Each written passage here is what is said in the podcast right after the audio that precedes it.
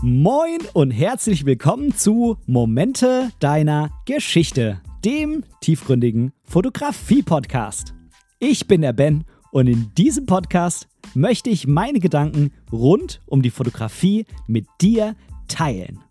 Ich wünsche dir ganz, ganz viel Spaß beim Zuhören. Ja, moin und herzlich willkommen zu dieser Folge von Momente deiner Geschichte. Und ich habe heute wieder einen Interviewgast hier mit am Start. Das ist auch kein Unbekannter hier auf dem Kanal und ich bin auch bei ihm kein Unbekannter auf seinen Kanälen. Ähm, wie du vielleicht weißt, irgendwie in letzter Zeit ähm, gibt es doch relativ viele Interviews hier.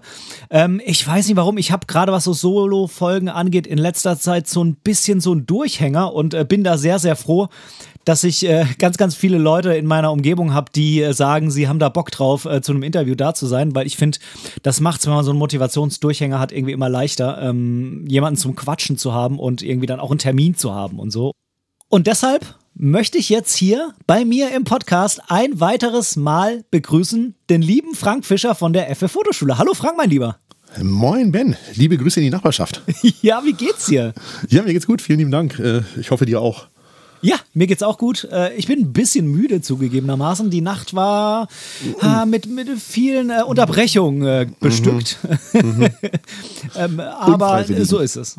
Äh, ja, ja, sehr unfreiwillig. Ja, ja, der Lütte, der ist im Moment, der will auch nicht irgendwie alleine einschlafen und so, mhm. will irgendwie auch nicht in sein Kinderbett. Das heißt, der ist die ganze Zeit hier im Beistellbett und dann meistens so ab fünf im normalen Bett bei uns. Und das ist irgendwie. Ah, nicht so geil. Hast du dir das Buch Jedes Kind kann schlafen lernen schon besorgt? Das habe ich mir nicht besorgt, ähm, äh, aber ich habe auch äh, Dinge darüber gehört, die so äh, teilweise auch nicht so positiv sind. Also vielleicht sollte man da auch nicht alles für bare Münze nehmen bei dem Buch. Ich weiß nicht. Äh, ja, bin ich mir auch nicht ganz sicher. Ich kann dir nur so viel sagen, so aus Erfahrung, und das ist über 20 Jahre her, aber äh, das sind harte ein bis zwei Wochen, wenn du das, was da drin stehst, beherzigst. Weil das bedeutet ja nichts anderes als nicht darauf reagieren, dass jetzt gedrängelt, gequengelt und geschrien wird. Ja. Und das ist wirklich schlimm, sag ich dir. Danach war dann alles fein, aber die Zeit war wirklich nicht gut. Ja, vielleicht müssen wir uns das jetzt langsam doch mal holen. Aber, aber das man, zieht sich jetzt schon hin, ja. Ja, aber es ist ja auch so herz, herzzerreißend, weißt du? Ja, ja, absolut, so. absolut. Ja, ja. ja, ich glaube, die Frage ist auch, es kommt auch darauf an, wie alt es ist, ne? Weil ähm, er ist jetzt 16, 17 Monate. Ja, da ja. kann man, glaube ich, noch nicht ganz so aufs äh, Verständnis hoffen, mhm. wie wenn das mhm. Kind jetzt irgendwie drei, vier, fünf ist klar. und immer noch Ja, klar, klar, klar. Ja, auf jeden Fall, auf jeden Fall. Das, das geht dann auch wirklich nicht mehr, muss man sagen. Also da musste wirklich irgendwann eine Grenze gezogen werden, klar. Absolut. Ich bin mir nur nicht sicher, ob das jetzt schon Sinn ergibt, das so systematisch irgendwie abzutrainieren oder ob man einfach sagt, nee, jetzt lassen wir das einfach mal noch so, ne? zumal ja auch die Zähne kommen und so. Mhm. Ah, ja, ja, klar. ja, klar. Aber ich werde das auf jeden Fall im Hinterkopf behalten mit dem ja, ähm, ja. Ich hoffe, dass ich es nicht brauchen werde. Das hoffe ich dir auch für dich, ganz klar, ganz klar. Oh mein Gott. Ja, Frank, wir sitzen gar nicht so weit weg voneinander. Das stimmt. Aber sind hier über Computer verbunden, remote. Ähm, wir haben uns auch ähm, äh, vor zwei Tagen gesehen, dazu aber mhm. im zweiten Teil des Podcasts, denn ich ähm, habe mich ja mit dir abgesprochen. Wir haben zwei Themen so für heute. Mhm. Und ähm, den, den Teil zwei, da wollen wir so ja, Richtung, Richtung YouTube gehen.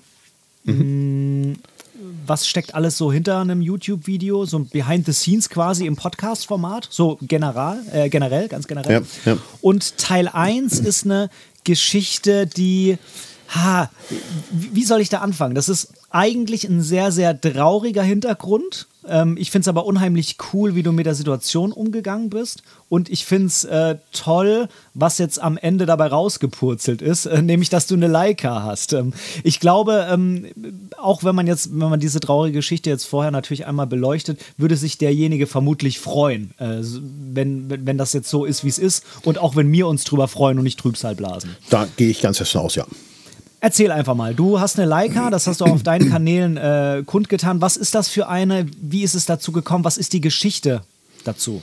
Ja, genau. Also ich habe äh, eine Leica Q2, äh, die hier in den Haushalt im Prinzip eingezogen ist. Mhm. Und ähm, ich hätte sicher keine Leica Q2 in neu oder auch in gebraucht irgendwo beim Händler oder privat gekauft, wenn es nicht eine Geschichte zu der Kamera gäbe. Also es geht nicht primär darum, dass eine Leica Q2 ist, sondern wenn es irgendeine andere Kamera wäre, hätte es sein können, dass es genauso gelaufen wäre. Das muss man, muss man auch ganz offen sagen. Ich hätte auch niemals gedacht, dass du jemals eine Leica irgendwie ja, besitzen wirst. Besitzen wir das. Besitzen wir es. Mein, sag mal, das ist doch hier nur Kaffee mit Milch. Was ist denn hier los? ja. Und, und du hättest den Cognac weglassen sollen. Ja, den habe ich ähm, vorhin separat getrunken. Musst du ah, das jetzt hier ja. ausbreiten? Ja, ja. ähm, das, das kann ich so nicht bestätigen. Also es gibt hier schon sehr lange eine Leica im Haushalt, eine oh. Leica 3B von 1939. Ähm, die, hier, die hier liegt, äh, weil ich sie einfach ganz stylisch finde und äh, ich mir eine Uhr-Leica nicht leisten konnte. Ich dachte, okay, was gibt es da so äh, bei den äh, Schraubleikers, äh, was, was so halbwegs bezahlbar ist? So, nichtsdestotrotz, äh, digital wäre es wahrscheinlich tatsächlich eher nicht in Frage gekommen. Ich meine, ich, wir beide wissen, du hattest gerade erst ähm, äh, Matze hier im, im, Podcast zu Gast mhm. und so eine SL2 wäre sicher nichts, was ich irgendwie favorisiert hätte. So, also einfach aufgrund des Klobigkeit und all dem, was dazu gehört. So, also Leica Q2. Ähm, die Leica Q2 stammt von einem sehr, sehr guten Freund von mir. Da ich das überall veröffentlicht habe, äh, egal ob äh, in, in, in, meinem wöchentlichen Newsletter dabei Frank Schnack oder auch im, äh, bei Facebook und, und Instagram, kann ich es ja auch hier durchaus sagen. Manche vielleicht auch von denen, die hier zuhören, könnten ihn vielleicht kennen. Doc Minden ist ein sehr guter Fotofreund von mir, der im Februar ganz überraschend mit unter 60 verstorben ist. Und ähm, Helmut, wie sein Vorname ist, ähm, war ähm, ist mir wieder sehr viel gereist auf dieser Welt. Wir haben sehr viel zusammen fotografiert. Wir sind sogar privat mal zusammengereist. Mhm. Ähm, was sonst mit, ich sag mal, so dem klassischen Fotoreisekunden eher nicht vorkommt. Ähm, aber wir verstanden uns sehr gut und haben halt äh, jede Menge Fotoabenteuer zusammen erlebt. Und der ist halt sehr überraschend gestorben. Und es gibt, gab Angehörige dazu, Angehörige, von denen ich schon mal gehört hatte, aber von denen ich wusste, dass Helmut da einfach seit, ich möchte fast sagen, Jahrzehnten, also jedenfalls mehr als zehn Jahren, keinen Kontakt hin hatte. Und ähm, ich habe das im Prinzip durch einen mehr oder weniger Zufall oder dadurch, dass jemand an mich gedacht hat, erfahren überhaupt, dass er verstorben ist. Grüße gehen raus an Sabine, da sage ich mal nicht, wie die dazugehört. Ähm, und ähm, habe dann, ich war sehr schockiert, muss man sagen. Ich habe auch da sehr dran dann zu knabbern gehabt, weil ich überhaupt nicht damit gerechnet habe und es so völlig überraschend von jetzt auf gleich kam, ähm, ohne Vorwarnung. Und ähm, habe dann versucht, einfach mit den Angehörigen Kontakt aufzunehmen, weil ich eigentlich zur, zur Beisetzung wollte. Das war der eigentliche Grund und es gab keinen Termin und wir hatten, wie gesagt, keine Kontakte. Und dann hat mir jemand aus der Community die Traueranzeige aus der äh, ähm, Tageszeitung zugeschickt und darüber kam ich an den Namen des Bestatters und habe dem Bestatter geschrieben, Achtung, ich bin der und derjenige und ich würde mich freuen, wenn Sie den Angehörigen mein Beileid ausdrücken würden und so weiter. Und wenn es einen Bestattungstermin gibt, dann würde ich mich sehr freuen, wenn Sie mir den mitteilen könnten. Ähm, vielleicht können wir ja dazukommen, auch wenn es vielleicht anonym ist oder in, im kleinen Kreise beigesetzt werden soll. Ich würde mich sehr, sehr freuen, wenn das gehen würde. So. Und dann gab es ein paar ein bisschen Mailverkehr über das Bestattungsinstitut, immer wieder mit, mit einer Schwester von Helmut. Und ähm, ja, dann äh, sind, kam der, der Termin quasi näher und dann war aber klar, dass ich da gar nicht hingehen kann, weil das war an einem Tag, an dem ich nach Island geflogen bin mit einer Reisegruppe und da war vollkommen klar, dass ich da nicht äh, keine, keine Lösung für finden kann, würde. Ähm, aber ein zweiter sehr, sehr guter Freund von mir und Helmut äh, ist, ist Norbert und Norbert ist dann in unser beider Name, also in meinem und seinem Namen dahin gegangen. Wir haben den Kranz mitgebracht und so weiter und so weiter und dann hat die Bestattung stattgefunden. Und ziemlich zeitgleich, also kurz danach, habe ich mich nochmal bedankt äh, und äh, nochmal gesagt, okay, wenn es irgendwas, wenn, wenn, die, wenn Sie irgendwelche Infos wollen, wie es äh, Helmut auch in den letzten Jahren so ergangen ist, weil die eben keinen Kontakt hatten und so weiter, können Sie sich gerne jederzeit an mich, melden, an mich wenden. Ich glaube, ich weiß eine ganze Menge von dem, was er so ge getan und gelebt hat.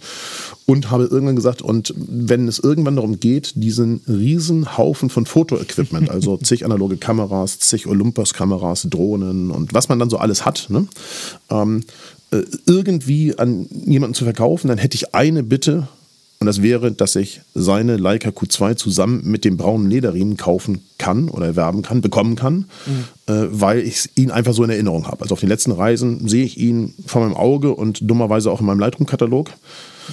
Ähm, halt immer mit dieser Leica Q2 um den Hals hängen, an so einem braunen geflochtenen Lederriemen und habe es geschrieben und dann ging es sehr lange hin und her, weil dann gab es äh, Schwierigkeiten natürlich, wie immer, wenn jemand äh, spontan verstirbt und es keine direkten Angehörigen gibt, dass mm, ihr wisst das, dann, dann setzen all diese bürokratischen äh, Prozesse ein, die es da so gibt und die dann dafür sorgen, dass es sich alles verzögert und dauert und so weiter. Und mir kam es auch gar nicht auf die Zeit drauf an, aber ähm, ich war mir nicht sicher, ob das klappen würde. Ja, weil äh, ich bekam so ein bisschen vielleicht auch ablehnende Mails zurück und so und dachte, okay, das vielleicht klappt das auch nicht. Ich habe halt einfach nur geschildert, dass das mein größter Wunsch wäre und dass ich mich einfach freuen würde, wenn wir das irgendwie realisieren könnten. So, und irgendwann, jetzt vor zweieinhalb oder drei Wochen, bekam ich eine E-Mail von seiner Schwester, die schrieb, sie haben jetzt das gesamte Konvolut an Fotozeug da und würden das eigentlich gerne äh, auf einmal an einen Fotohändler geben, einfach um den Stress von Einzelkauf und so weiter loszuwerden. Aber weil ich so nett geschrieben habe und so weiter, äh, würde sie äh, die Leica, die sie auch gefunden hätten, da rausnehmen und, äh, und mir zukommen lassen können.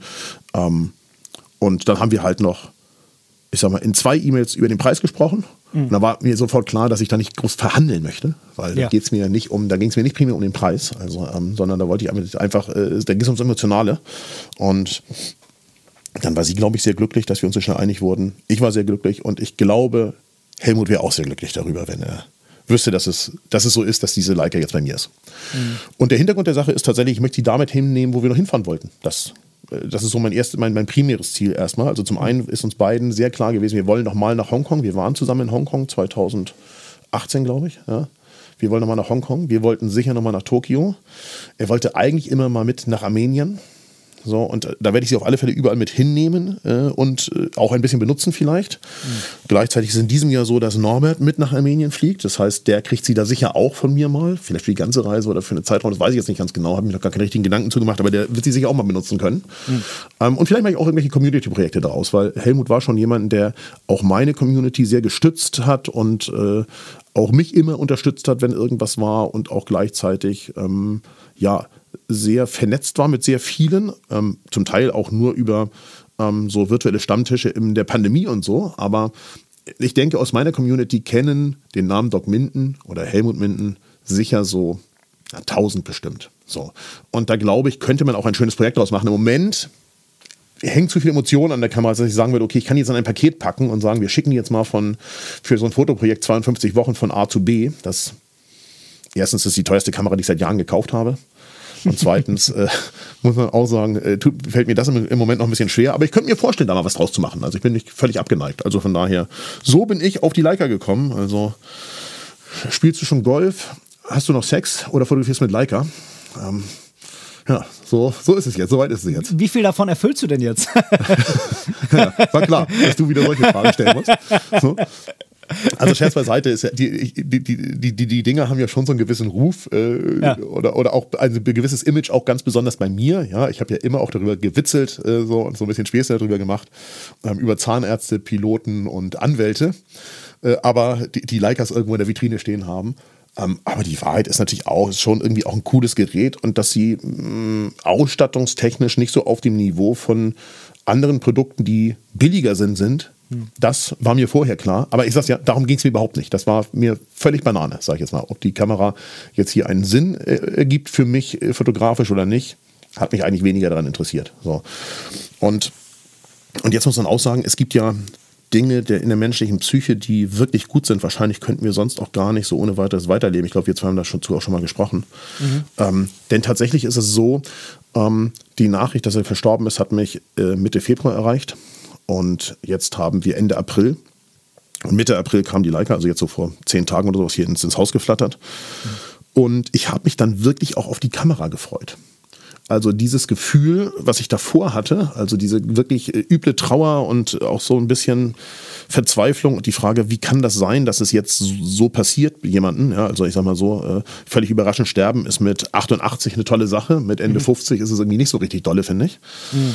Ähm, das ist schon auch ein bisschen, das, das, verdrängt man auch so ein bisschen. Also das ist, äh, das ist, das ist sicher ganz gut so, aber das, das rückt so ein bisschen in den Hintergrund und dann habe ich mich auch wirklich auf diese Kamera gefreut. Aber mir ist auch klar, dass, und das habe ich ja jetzt schon ein, zwei Mal getan, nicht für Fotoprojekte, sondern einfach so, um sie irgendwo hinzutragen. Wenn ich diesen Lederriemen um meinen Hals lege, dann ist es schon ein sehr eigenes Gefühl. Das mhm. muss man sagen, ja.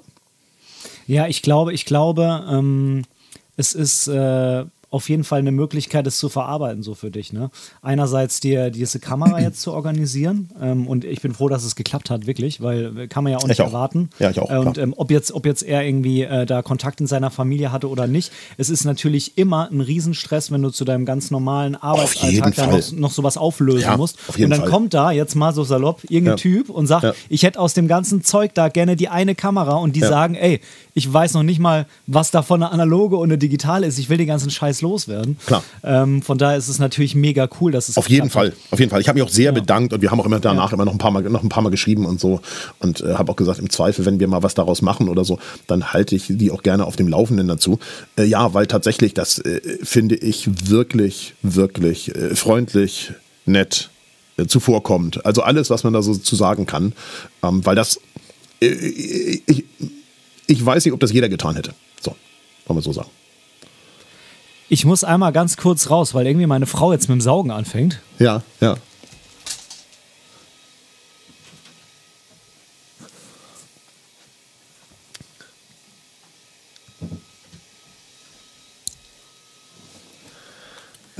Es ist nicht meine Frau, ja. sondern es ist irgendwo draußen. Ah, jemand mit dem Laubbläser. Jemand mit dem, Laub, mit dem Laubbläser oder so. Ja, ja, ja, schön, genau. Schön, schön, da habe ich jetzt natürlich leider keinen Einfluss drauf. Also ich hätte jetzt meine Ehe aufs Spiel setzen können, ähm, aber, aber die Nachbarschaft nicht, ja? ist klar, ist klar. ja, ja also, ähm, also wie, wie, gesagt, das hätte sicherlich nicht, nicht, jeder getan und ich bin da wirklich sehr, sehr dankbar für und äh, ähm, ja, ich glaube, du hast es ja in, in, Frank Schnack gehört oder gelesen. Weiß ich nicht ganz genau, ob du das eher die Podcast-Version davon konsumiert oder das liest. Ich habe mich nee, ja hab sehr, sehr Fall, ausführlich ja. zu geäußert. Also ich ja. fühle mich, das finde ich wirklich sehr, sehr schön. Und ich habe jetzt gerade ähm, gestern ähm, in meinem Lightroom-Katalog ein paar Dinge raussuchen müssen für ein anderes Projekt. Und da ist mir so ein Barcelona-Bild von vor genau einem Jahr vor die Füße gefallen, wo er in so einem ähm, Türrahmen quasi steht äh, mit der Kamera und da habe ich auch nochmal schnell einen Export von gemacht, weil das ist etwas, was ich ganz fest auf dem Schirm habe. Es gibt einen, er hat einen sehr umfangreichen Fotoblog geführt, da habe ich alles runtergeladen, was man runterladen kann über so einen Crawler und ich werde irgendwann mal aus unseren gemeinsamen Erinnerungen auch ein Fotobuch machen und das endet vielleicht damit, was aus seiner Leica geworden ist, also so. Ähm, aber dazu brauche ich ein bisschen mehr Abstand. Ja, aber so, so bin ich auf, so bin ich auf die Leica gekommen, ja ja mega, mega cool irgendwie. Also klar jetzt, das ist natürlich eine traurige Hintergrundgeschichte, das ist, ist uns allen klar. Ja. Aber ich persönlich, und ich habe jetzt ihn nicht gekannt, seinen Namen ja. schon. Ja, ich habe hier und da mal irgendwie was gesehen, was er gepostet hat oder so, aber ich habe ihn jetzt persönlich nicht gekannt. Aber wir zwei haben uns ja viel auch über ihn unterhalten. Und ähm, wenn uns jetzt nicht, wenn wir uns da nicht sicher gewesen wären, dass er das auch wollen würde, dass wir da das alles auch so ein bisschen flapsig hier und da mal kommentieren, dann hätten wir das so nicht gemacht.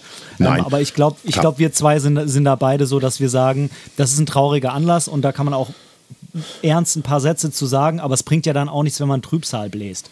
Ne? Ja, und dann, dann muss man auch sagen, also deine Hörerschaft hat ja damit überhaupt nichts zu tun. Der Großteil kannte ihn wahrscheinlich gar nicht und du auch nicht. Ja. Und ähm, und ich war ja jetzt auch nicht äh, äh in erster Linie, also äh, ersten Grades mit ihm ver äh, verwandt. Ja, also ja. Ähm, das ist ja schon nochmal eine andere Nummer. Also das, das kann man auch ganz offen sagen. Und er lebte in eher Mitteldeutschland und, und ich hier im Norden. Ähm, nichtsdestotrotz äh, war das, habe ich das schon wirklich, äh, wie gerade gesprochen, hart getroffen. Aber er wäre sicher auch jemand, der sagen würde, ey Freunde, ähm, also ein Satz, den er mir zu meinem 50. Geburtstag im letzten Jahr nochmal gesagt hat, ist, auch der Herbst hat schöne Tage. Und das hätte er sicher jetzt gesagt, hat gesagt, äh, das, es ist keine Zeit für Trübsalblasen. Ja. Sondern es gilt, geht darum, auch äh, das Leben zu genießen. Und äh, leider hat es sich bei ihm ja auch genauso bewahrheitet. Also, ähm, dass, dass es schon auch wichtig ist, die Zeit, die man, die man jetzt hat, dann auch zu nutzen, ähm, weil man nie weiß, wie es dann weitergeht. Weißt du, äh, warum er da so spontan, unerwartet gestorben ist? War das ein Unfall, eine Krankheit oder so? Es, es, es, war weder Unfall noch Krankheit, sondern ganz äh, spontan, ganz genaues weiß ich nicht, weil ich nicht nach dem Obduktionsergebnis gefragt habe. Okay. Aber einfach zu Hause. Okay. Von einem auf den nächsten Tag. Und auf der Arbeit vermisst. Tja, krass, ne? Ja, das ist schon wirklich, ich sag ja, das ist mit 58 ist das keine Lösung. Hm. Ja? Also da kenne ich viele, als ich Zivildienst gemacht habe vor über 20 Jahren im Altersheim, die hätten gesagt, so mit, mit 90 oder sowas ist das das Schönste, was passieren kann. Und ich habe mich damals natürlich gefragt, wie können die sowas sagen, aber ich kann ja. das durch sehr gut nachvollziehen, also auch ja. durch, durch die, das, was ich da so erlebt habe und das ist vollkommen klar. Aber äh, wie gesagt, also mit, mit einer 5 vorne, eine 6, von mir ist auch eine 7, ist das einfach, wenn man gut drauf ist und gesund, nicht das, was man irgendjemandem wünscht. Das ist vollkommen klar. Absolut, ja. aber ich glaube auf jeden Fall, er würde feiern, äh, dass du jetzt eine Leica hast als äh, Ja, das glaube ich auch. Das glaube ich auch. Das glaub ich auch. ähm, äh, ja, was äh, wollen wir doch mal kurz zur Leica ja. switchen jetzt, ne? Ähm, ja, ja, gerne. Was, was, gern. Wie hat sich, also emotional natürlich klar, das wird sich mit Sicherheit ganz besonders angefühlt haben, die in die Hand zu nehmen. Ähm, du hattest sie jetzt äh, die letzten Mal, die wir uns gesehen haben, irgendwie auch immer so mit dabei und so, ne? Mhm. Also mhm. Ähm, immer so mit dir rumgenommen und mhm. Ähm, emotional wird da sicherlich viel sein, auch an dem Gurt. Ähm, aber was ist jetzt das Gerät? Also, wenn, wenn jetzt irgendwas da nicht passt, kannst du das natürlich gerne sagen. Wir wollen das jetzt mal so ein bisschen unemotional betrachten. Also unemotional, was ihn angeht, sondern ja, ja, ja, verstanden, schon emotional, was Kameras angeht. Aber ähm, genau. Ach naja, du, was mein, sagst du? du? Du, kennst, du kennst, kennst die Kamera ja ganz gut. Ich, ich habe keine Ahnung, ich glaube, sie hat 46 Megapixel, sowas, also ausreichend. Ja? Ich komme ja aus der 20 Megapixel-Klasse und das reicht für alles. Also die Megapixel sind nicht das, was mich jetzt äh, so unfassbar mhm. hypt. Ähm, und dann dieses 28 mm Objektiv mit Blende 1.7. Ähm, es fehlt ja an so gängigen Dingen, die heute ganz, typ, ganz normal sind, also Klappdisplay und all so ein Kram, das ist ja mhm. gar nicht dran zu denken. Und ich selber finde sie ergonomisch auch keine Offenbarung. So. Aber um all das geht es dabei wahrscheinlich auch hinten äh, vorne gar nicht. Und den allermeisten Usern, die das Ding gekauft haben, geht es, glaube ich, auch nicht darum. Also das, ja, es gibt Menschen, die sagen, sie sieht schön aus und ich kaufe sie deswegen. Und ich habe auch schon von ein paar gehört, weil sie fasst sich gut an. Ja, gut anfassen, ja, aber sie liegt halt nicht gut in der Hand, finde ich. Ich habe sie jetzt mit dem Handgriff und der Daumenstütze die Kombination, die ist schon gut, um sie zu halten. Ich sage mal was ganz Böses, aber von vorne sieht sie auch so ein bisschen aus wie eine Kanon. Also mit, der, mit, dem, mit dem Handgriff. Also das ist jetzt Deshalb ist er ja normalerweise auch nicht dran. Genau, also das, das macht die Kamera nicht hübscher. Ja? Nee, also, keine Frage. Ähm, die, für meine großen Hände ist das vorteilhaft beim Handling, aber ich könnte mir vorstellen, dass ich auf Dauer sie wahrscheinlich auch tatsächlich dran habe, den Handgriff. Aus dem einfachen Grund, er verdeckt ja auch das Akku und das äh, Speicherkartenfach, was wirklich ein bisschen nervig ist, weil man permanent sozusagen, wenn man an die Speicherkarte rein will, den Handgriff abschrauben muss. Das geht zwar schnell, ich weiß, braucht mir keine Mail checken. Ich, geht sehr, sehr flott, alles gut. Aber ich glaube, es ist, äh, wenn man sie als Arbeitstier benutzt, hilfreich. Wenn man sie so als, ich habe die Kamera als mein Alltagsbegleiter dabei, eher nicht nötig, sagen wir so, sagen wir so rum. Mhm. So, die Files haben natürlich einen ganz anderen Look als das, was ich von meinem Makroforsensor kenne, aber das ist jetzt auch nicht so, dass ich noch nie einen, ähm, einen Kleinbild großen Sensor, eine Datei von einem Kleinbild großen Sensor gesehen hätte in meinem Leben, in meinem, in meinem äh, digitalen. Also äh, ich hatte ja lange selber so ein System. Insofern, wie die aussehen, auch mit einem modernen Sensor, war mir klar. Ähm, die müssen halt etwas anders äh, behandelt werden in der Post-Production, als ich mir Mühe geben muss, auch bei dem einen oder anderen Makroforsatz-File. Aber für das, was ich damit tue, ist das, glaube ich, insgesamt irrelevant. Ähm, so, sie sieht ganz schön aus, finde ich. Sie, ich bin am überlegen, ob man sich wieder ein bisschen abschleifen sollte, dass ein bisschen mehr Messing zu sehen ist. also, Mats hat ja dazu gesagt, ich hätte nicht alle, alle Landen am Zaun. Und ich würde sagen, naja, sie ja. muss auch ein bisschen gebraucht aussehen. Ich sagte, dann benutzt sie doch, dann sieht sie gebraucht aus. Aber tatsächlich habe ich. So, ja, aber ich habe so ein bisschen den Eindruck, die Kamera ist tatsächlich auch so robust gebaut, dass man da schon sehr rabiat mit umgehen muss, damit du da wirklich bis auf das Metall runter schrabbelst. Also, ähm, das ist mit ein bisschen Hornhaut an den Fingern nicht getan. Ne? Also, äh, nee. So, da ist schon ein, ein wirklich heftiges Eloxat oder Lackierung oder was auch immer da oben drauf ist drauf. Ähm, ja. Äh, was soll ich noch sagen? Ich glaube, man kann damit Video drehen. Keine mhm. Ahnung. Dafür werde ich sie nicht benutzen, denke ich. Ähm, und diesen 28 mm Look und auch die Blende von 1.7, die gefällt mir schon. Das ist ja nicht so, dass mir das nicht gefällt. Und 28 mm ist etwas, was ich als Festbrennweite sonst gar nicht besitze, glaube ich. Lass mich überlegen, nee, habe ich hier nicht. Ich habe 17 mm, also 35 äquivalent, also 34 äquivalent und 12 mm, also 24 äquivalent.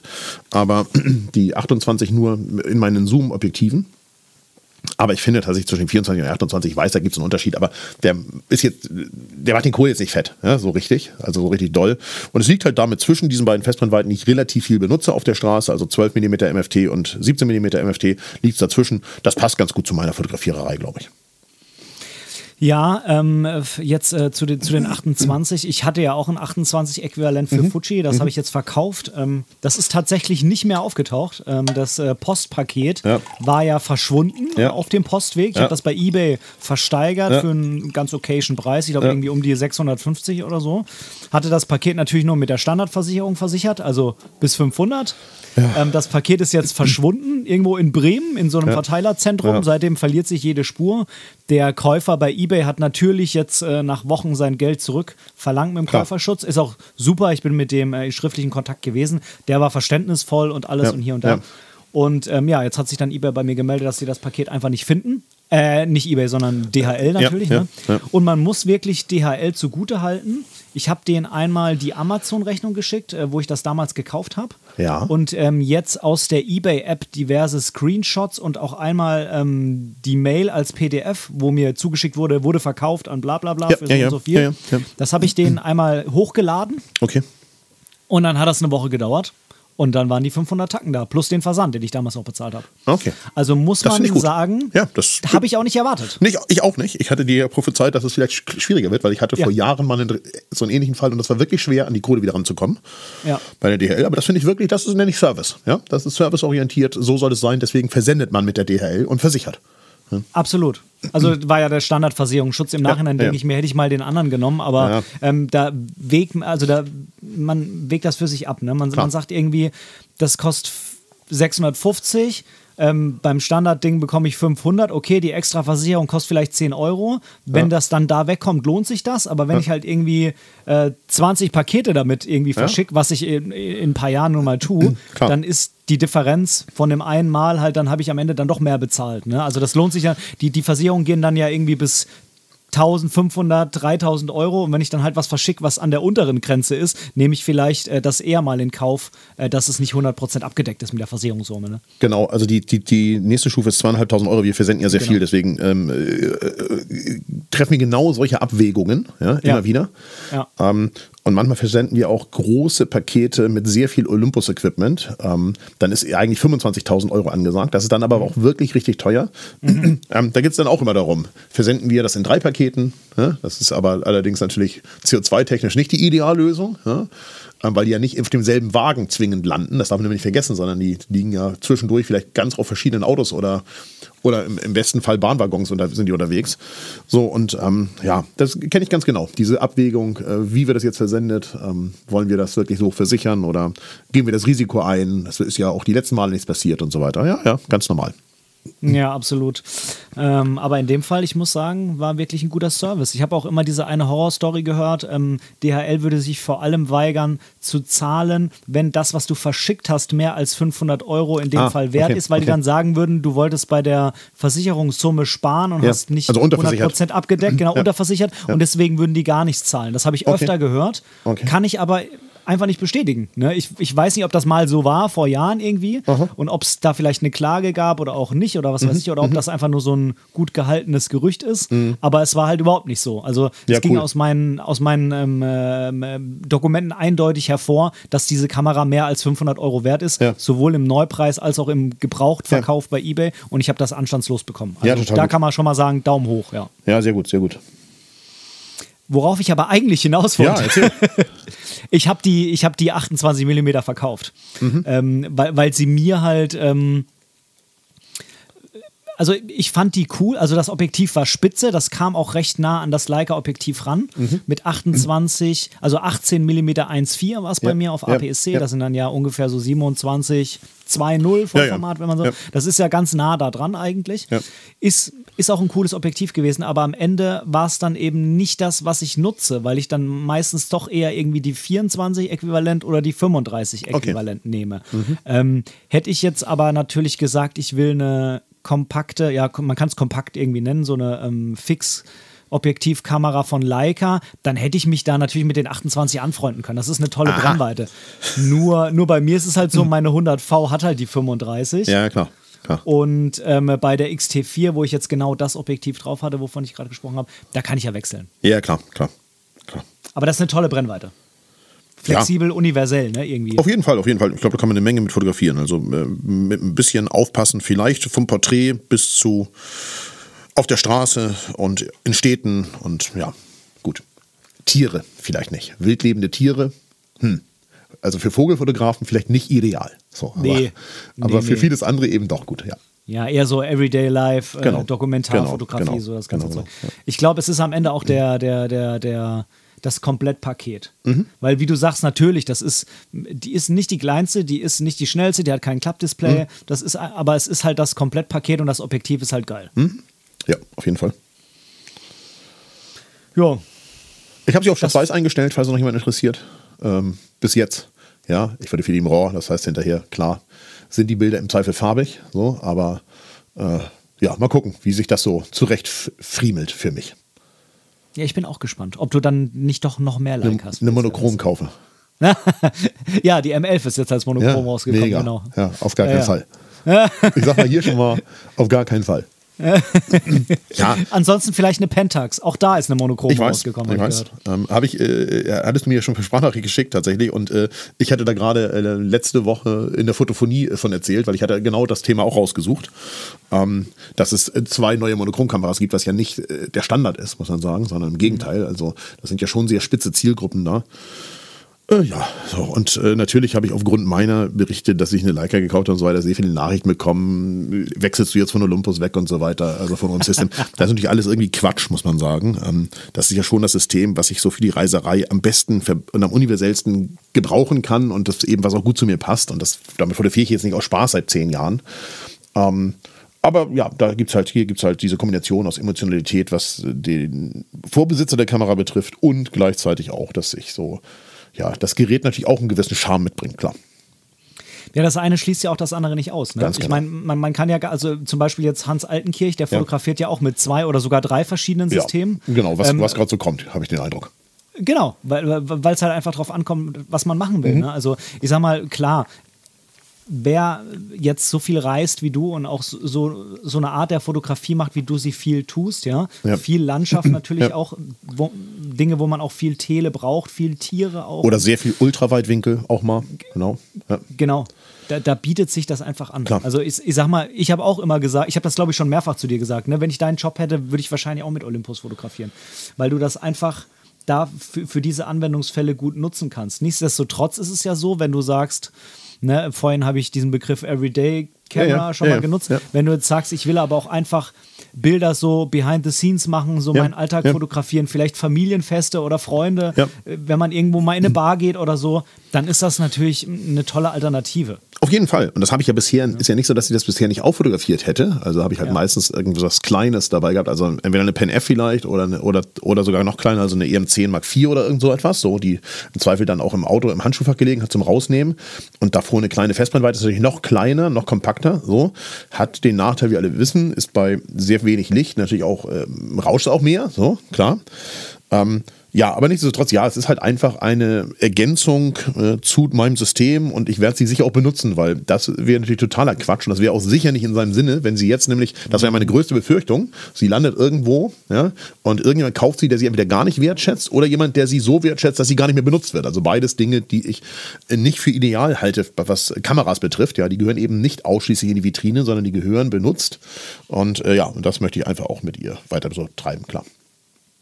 Hat er denn die Kamera besonders viel benutzt oder ähm, war das jetzt eine Entscheidung, weil du immer dieses. Bild im Kopf hast, wie er die umhat? Ja. Oder war es eine Entscheidung, wo du gesagt hast, welche seiner Kameras ist die, die ich wahrscheinlich am meisten benutzen werde? Ah, das hat sich natürlich über die letzten, wir kennen uns seit 2011, glaube ich.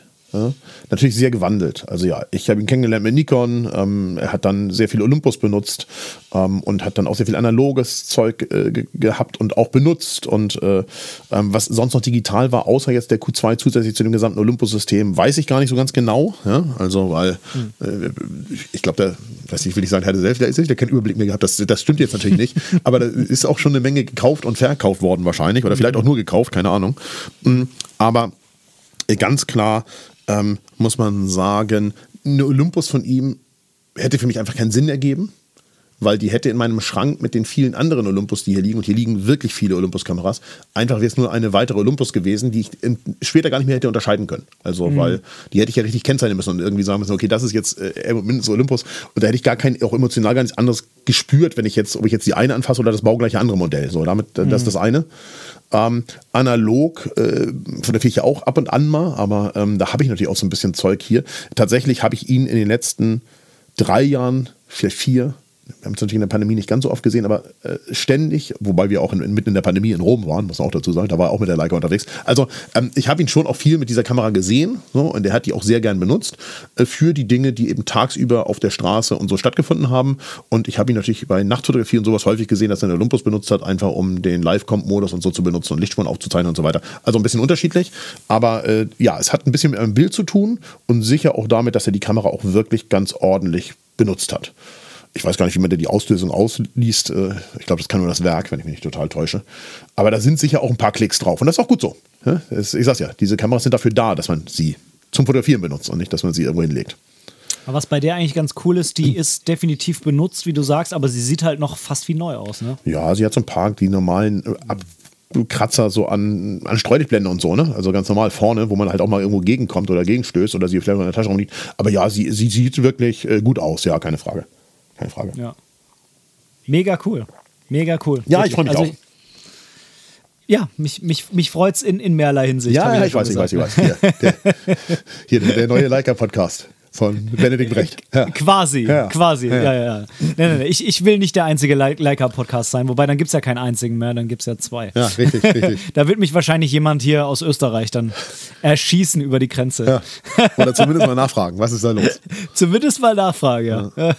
nee, nee, nee, nee, nee, nee. Aber ja, in letzter Zeit äh, häuft sich das Thema hier schon so ein bisschen. Ähm, da wird auch noch das ein oder andere mehr kommen. Ich war jetzt auch in Wetzlar letzte Woche. Mhm, ähm, da kam auch noch nichts hier im, im Podcast zu. Ich habe auch noch was anderes, worüber ich aber noch nicht offiziell hier im Podcast sprechen kann. Okay. Das können wir zwei im Anschluss mal kurz besprechen. Der Rest wird es irgendwann mal später erfahren. Okay. Ähm, von daher, da wird schon noch das ein oder andere zu Leica kommen. Ja. Ähm, ist einfach so. Ähm, aber ist, ist natürlich nicht so, dass ich jetzt äh, nur noch mit Leica fotografiere. Ja, klar. Bei mir ist es, ja. bei mir ist es auch einfach so, das, was ich so nehme, wenn ich einfach Bock habe, mich irgendwie treiben zu lassen. Ich habe ja keine Kuh, ich habe ja eine M, da ist es nochmal was anderes. So, sieht, so sieht's aus. Das wäre sicherlich für das normale Fotografieren auch nicht das ideale System, weil ich sag mal so, genau. das geht ja schon damit los, wenn du äh, in der Familie bei dir fotografieren möchtest, dass äh, äh, dein Sohn ja demnächst schneller wird. Im Moment geht ja. er vielleicht noch einigermaßen langsam.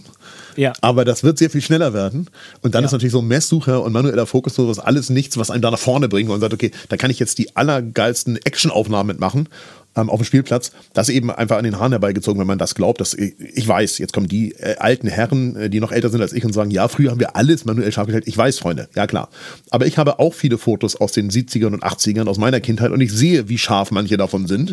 ähm, ja, ähm, ja, da hätte so ein Autofokus oft schon geholfen. Ja. Also, also so gesehen, äh, ja, das ist, glaube ich, einfach so ein, so ein Ding, was man parallel zu einem bestehenden System sehr gut benutzen kann. Vielleicht, da, da kann ich ganz kurz ein bisschen Werbung machen, für die, die Klar. sich jetzt hier fragen, äh, wovon reden die eigentlich die ganze Zeit? Ihr könnt tatsächlich auch die Bilder auf Frank Schnack sehen. Vielleicht kann Ben das verlinken. Das sind Bilder von der auf Leica. Das ist ein Bild, wie, wie, wie Helmut mit dem Gurt aussieht, wie ich ihn halt in Erinnerung habe. Das ist da alles veröffentlicht, äh, ganz offiziell auch. Und da könnt ihr auch die Bilder sehen. Sie sieht wirklich nahezu aus wie neu. Ja, völlig klar. Mhm.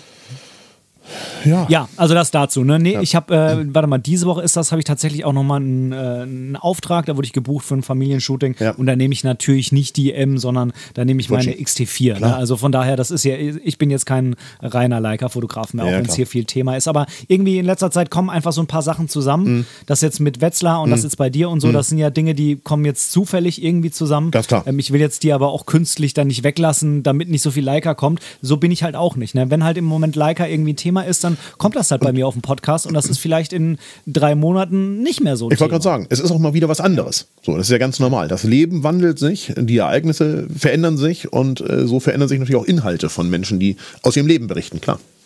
Absolut. Ja. Und das ist mir immer ganz wichtig gewesen, dass das hier authentisch ist. Ja. Und ja, ja. Ähm, wenn ich dann zum Beispiel, wie gesagt, einfach mal nicht so motiviert bin, Solo-Folgen zu machen, ja. dass ich dann auch sage, nein, jetzt mache ich aber ein paar Interviews oder mache vielleicht mal eine kreative Pause. Auch das kann irgendwann demnächst mal vielleicht passieren. Hm. Und dann ist das einfach hm. so. Aber ähm, ich habe da einfach keinen Bock, das irgendwie zu spielen oder Ach, das merkt, das merkt, das merkt die Audience oder, ja. ja. auch. Also das ist ja immer dasselbe. Also ähm, wenn man das, was man da tut, nicht aus tiefstem Herzen macht, äh, ja, ich sag mal so, ich glaube nicht, dass dieser Podcast, den du hier betreibst, so kommerzialisiert ist, dass du davon richtig Einnahmen generierst. Ich glaube nämlich keine. Nee. So, insofern, äh, das wäre das Einzige, man sagen würde, okay, das geht ja viel mit ihrem Job wahrscheinlich auch so. Die gehen dahin, weil am Ende des Monats Geld überwiesen wird. Und wenn jetzt dieser Podcast Job wäre und du würdest da richtig Kohle mitmachen, dann könnte man vielleicht sagen, okay, dann müssen halt Folgen produziert werden. Und wenn ich mal keinen Spaß ja. daran habe oder auch kein richtiges Thema habe, dann sauge ich mir halt eins aus den Fingern heraus. Äh, so, aber das ist ja hier eben genau nicht der Fall. Und von daher, ja, ganz klar, äh, ist, ich finde gerade solche Formate, die man ähm, die man äh, macht für die Öffentlichkeit aus Spaß und ohne Kommerzialisierungsabsicht, die sollten halt auch nur dann stattfinden, wenn sie Spaß machen. Absolut. Ist auch das gleiche wie Social Media. Ne? Ich glaube, da viele, viele haben da auch so einen extremen Druck ja. irgendwie. Oder machen sich den. Ich, Genau, die machen sich den, mhm. das ist ja der Punkt. Ne? Also die haben den Druck, weil sie ihn sich machen, mhm. ähm, regelmäßig die Bilder zu posten und dann haben die mal einen Durchhänger. Und na klar, im Hintergrund ist da immer so ein Zeigefinger, der sagt, deine Reichweite wird ja. sinken, auch wenn du das nur ja. im Hobby machst. Ja. Aber mal ganz ehrlich, irgendwie, da muss man, also da sollte man sich wirklich schon mal fragen, ob man da nicht so ein bisschen ausbricht. Natürlich wird man dann nicht mehr das Wachstum haben und man wird nicht mehr vielleicht so viele Klicks haben und sonst was. Aber die Frage ist, braucht man es wirklich, ja, weil wenn man das nicht beruflich macht, dann ist die Reichweite halt nicht ganz so wichtig, dann vielleicht lieber mit den weniger Leuten, die das liken, irgendwie mehr in Austausch gehen oder so, ne? Ja, oder aber vielleicht mal darüber nachdenken, wie der Begriff ist, der ist jetzt nämlich Social Media mhm. und nicht Content Media. Mhm, mh, mh, ähm, mhm. und insofern äh, ist es auch oft hilfreich, wenn die Dinge, die man da tut, etwas mit einem persönlich zu tun haben. Also ja, wir alle kennen die klassischen Bilderzeigkanäle, wo Menschen einfach nur grandioses Fotozeug zeigen. Aber die sind ja eigentlich, wenn es denn da genauso viele User gäbe, auf den klassischen Fotozeigeplattformen. Ich weiß, das war Instagram braucht ihr mir nicht aufklären, logisch, aber so auf, ich sag mal, sowas wie bei Flickr oder 500 Pix oder sowas, sind die halt einfach eigentlich besser aufgehoben.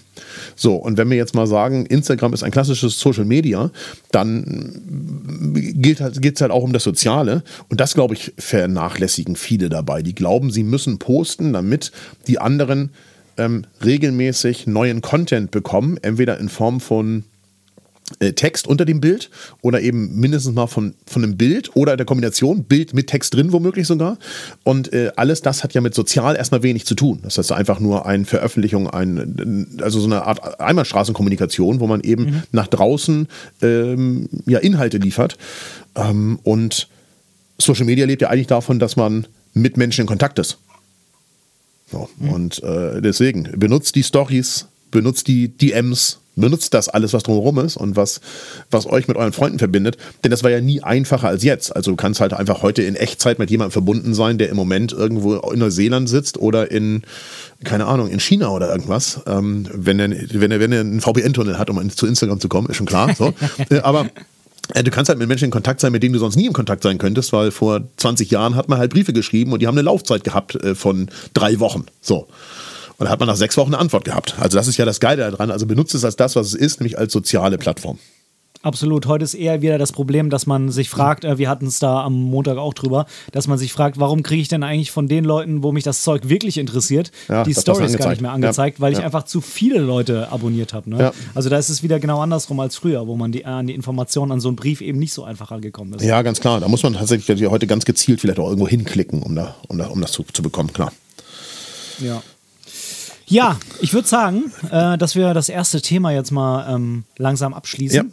Ja. Ähm, ich glaube, wir haben es ganz gut geschafft, das irgendwie darzustellen, so dass es schon ein bisschen was Ernstes mit sich bringt, ähm, aber wir auch ganz klar gesagt haben, ähm, wir wollen da jetzt auch keine Trauerveranstaltung Nein, auf keinen Fall. machen, auf sondern. Ähm, ja, weil eigentlich ist ja, man kann das so und so machen, ne? Das könnte auch ein hartes Thema sein, Auf jeden aber Fall. das, äh, glaube ich, bringt Auf jeden Fall. Was. Und wenn du, wenn wir das hier vor äh, acht Wochen aufgenommen hätten, wäre das auch ein, hartes Brett gewesen. Das hättest du wahrscheinlich nicht veröffentlichen können. Nein. So. Ich, ich, ich wäre vor acht Wochen nicht auf die Idee gekommen, das mit dir zu machen. Ja, und, und, und ich sage ja, und das, was ich dir dann erzählt hätte, das wäre auch so deprimierend gewesen, das hättest du nicht veröffentlichen können, weil da äh, hätten Menschen, äh, ja, wären äh, durchaus äh, von depressiven Gedanken gefährdet gewesen, weil die hatte ich auch. Ja? Also, äh, ja. Und ich neige nicht dazu. Also ich gucke schon eigentlich immer nach vorne, aber ja. Ja. Ja. Cool.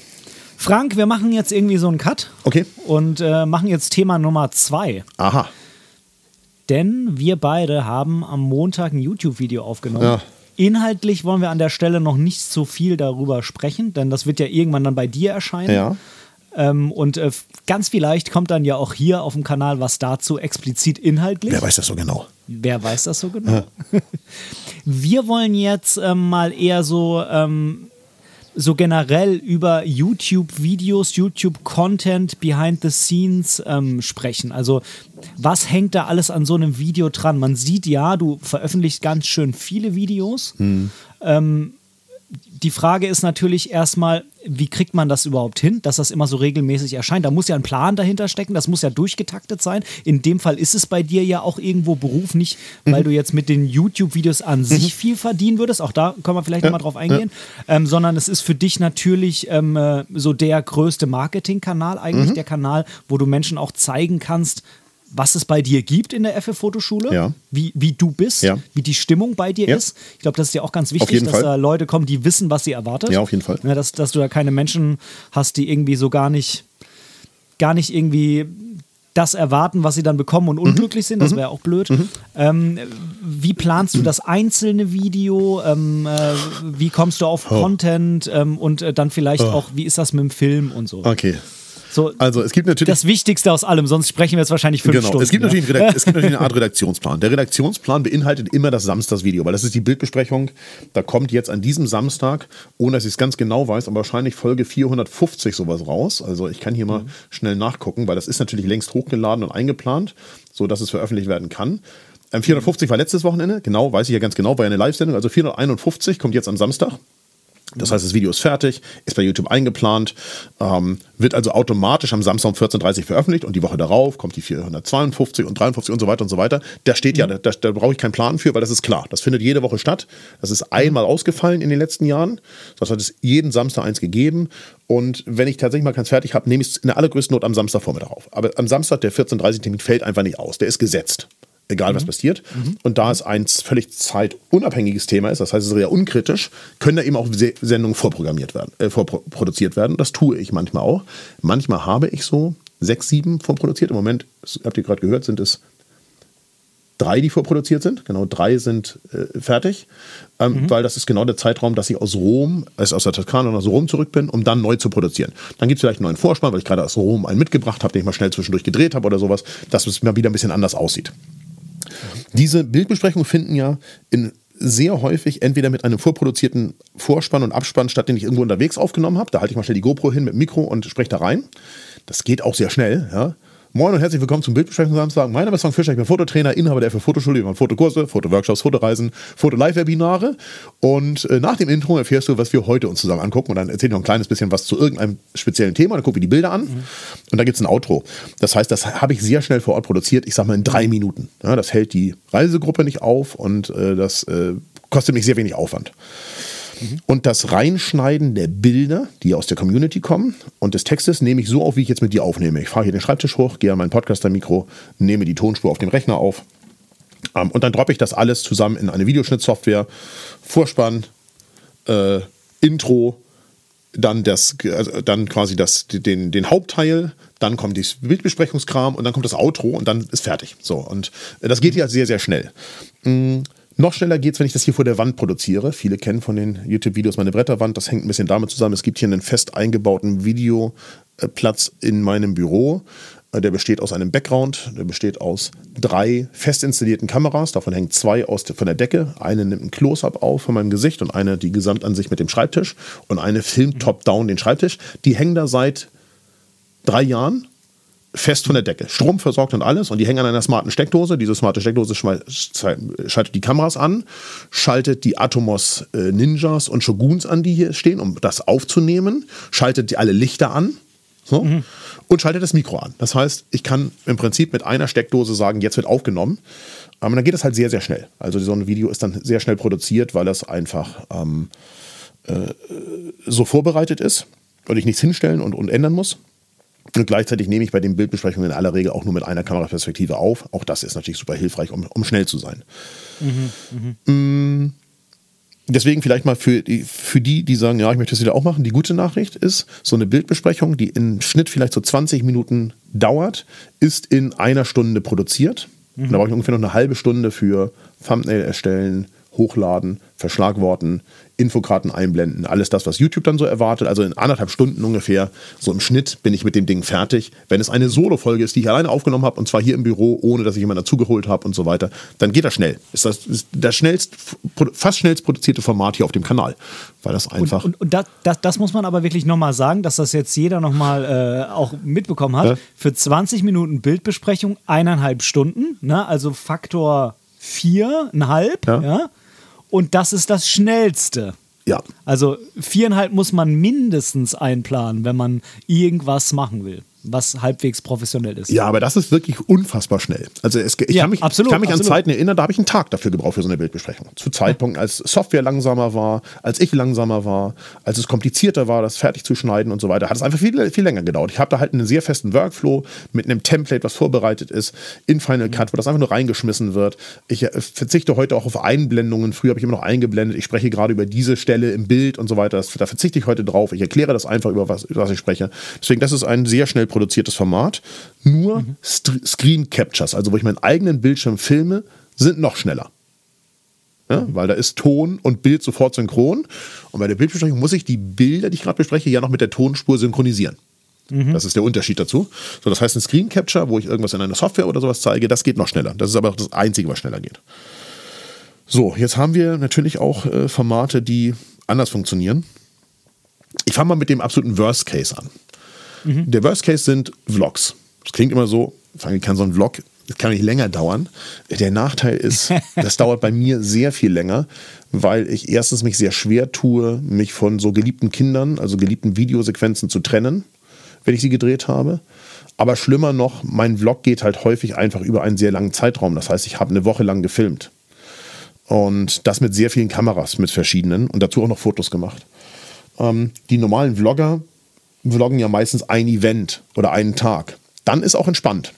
So, das würde ich auch äh, besser hinkriegen.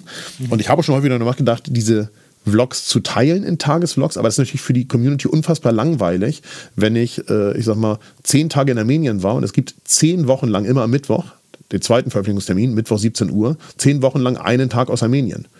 Ähm, das ist natürlich für die, die gar- damit überhaupt nichts sehen wollen von Armenien, für die ist natürlich unfassbar langweilig. Ja. Das heißt, ich schneide das in ein Video. Die dauern dann auch schon mal eine Stunde oder zwei. Ähm, und da ist, ich sag mal, das Drehen nicht das große Problem. Ich drehe sehr viel mit GoPro, Handy, Drohne und ganz selten mal mit einer richtigen Kamera vor Ort. Ähm, aber das Schneiden kann schnell mal 50 Stunden dauern. 50 Korrekt. für eine, eineinhalb Stunden oder Ja, so, ne? das, das, das, das ist schnell. 50 Stunden sind schnell verdattelt. Ja? Mit ein paar Übergängen, ein bisschen Musik raussuchen, vorne hinten was wegschneiden, aufteilen, aus dem Ding Zeitraffer machen, Zeitlupen und alles das, was da so dazugehört, was man da so einplanen kann. Die passende Musik finden. Ja, das kann dauern. Also 50 Stunden ist eher normal. Ja? Also es gab auch schon welche, da habe ich einfach nach 65 Stunden gesagt, okay, jetzt nehme ich das Outro auf für diesen Vlog und beende den, obwohl noch vier Tage weitergehen würden, weil es einfach Wahnsinn ist, was ich hier gerade tue. Denn das kann man auch ganz offen sagen, das sind jetzt nicht die meistgeklickten Videos. Ja, das sind Videos, die sind total toll für alle, die, die dabei waren. Also die, die mit auf diesen Reisen waren, die freuen sich natürlich wie Sau. Und ich habe noch ein paar Vlogs hier liegen. Also ich habe noch einen Vlog, der ist im Grobschnitt fertig aus dem letzten Oktober. Und wir haben jetzt Ende April. Das kann auch sein, dass er noch fertig wird. Das will ich nicht ausschließen. Aber ich habe dummerweise danach einen aus dem Dezember, aus Venedig. Also der aus dem Oktober ist aus aus Mallorca. Dann habe ich einen aus Venedig, aus dem Dezember. Dann habe ich einen aus dem Januar aus Lanzarote. Dann habe ich einen aus dem Februar aus Venedig. Und dann habe ich einen aus dem März von, aus Island. Und jetzt rechnet ihr mal ganz kurz hoch, wenn ich jetzt sage 50 Stunden, und ich glaube, es sind sechs Stück, die ich jetzt genannt habe, dann sind wir schon bei 300 Stunden. Und ich befürchte, nächste Woche in der Toskana produziere ich den nächsten Content. Und da seht ihr ganz klar, da wird irgendwann was hinten runterfallen müssen. Zwangsläufig. Ähm, und was nicht veröffentlicht werden. Und, ähm, und, und, und so gesehen äh, muss man sagen, ähm, ja, das sind halt so die Worst-Case-Formate, äh, die, die wirklich Auer machen. So, und dann gibt es alles, was dazwischen ist. Ja? Man fährt irgendwo hin und filmt da oder äh, wir filmen so, wie wir es am Montag getan haben, im Studio. Ja? Also bauen im Studio ein bisschen was auf und filmen da und so. Ähm, und das vielleicht auch kombiniert mit, wir stehen nicht nur da und sprechen in die Kamera, sondern wir bewegen uns auch noch dazu oder machen irgendwas und äh, zeigen irgendwas und so weiter. Ähm, das, das liegt dann so irgendwo, irgendwo dazwischen. Ja? Irgendwo dazwischen.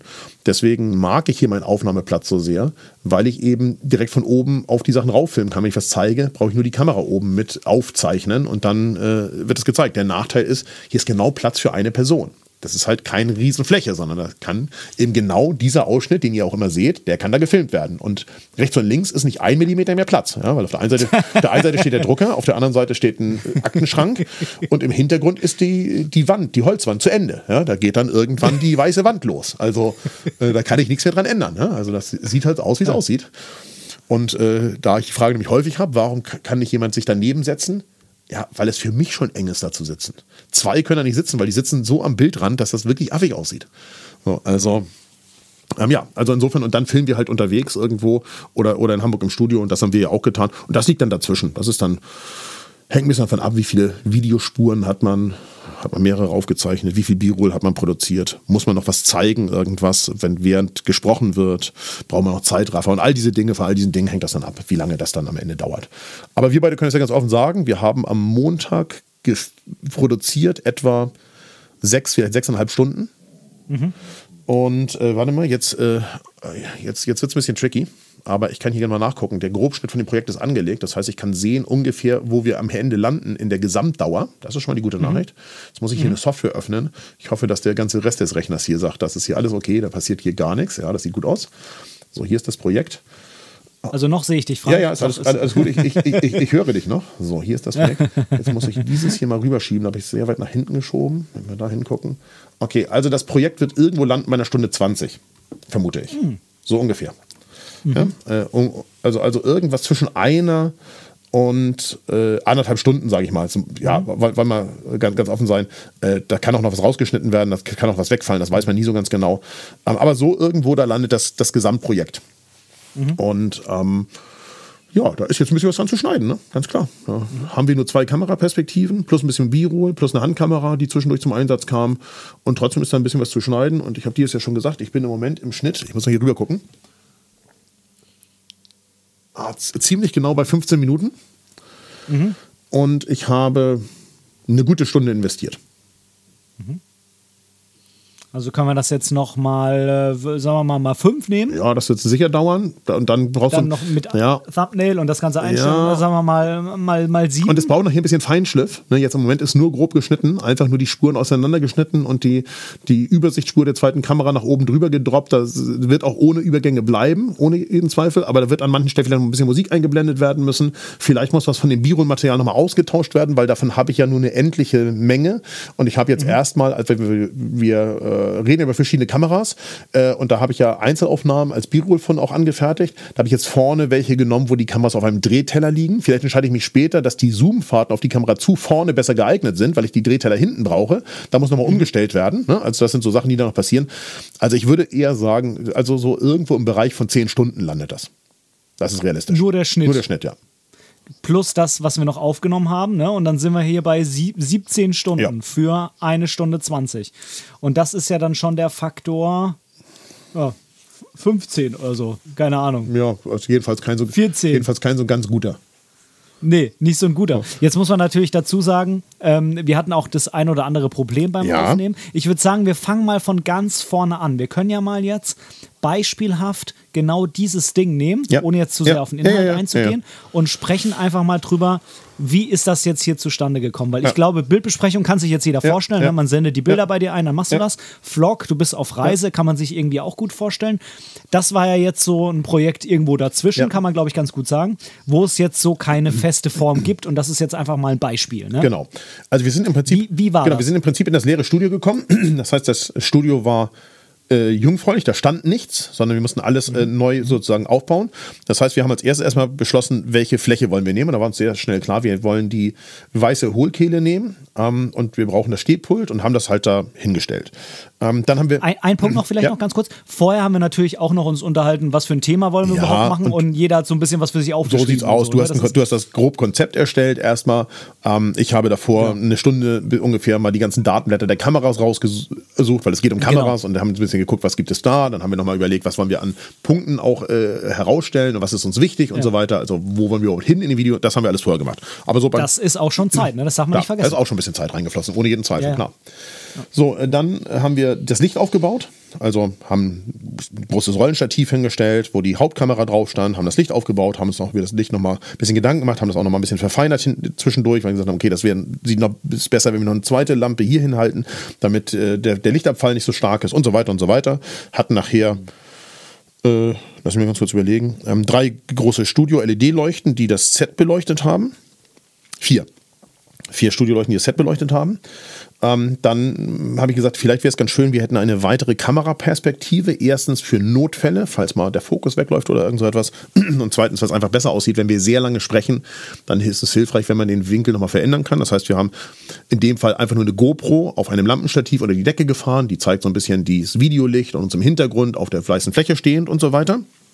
So, dann haben wir das Videosignal aus der Hauptkamera in einen äh, Ninja V gegeben. Dann ist das alles mit Dauerstrom versorgt worden. Die GoPro, die Kamera, der Ninja V, alles ohne Akku, weil ihr wisst, was passiert. Wenn man Akku äh, verwendet, dann hat man zwischendurch Ausfälle, weil der Akku leer ist.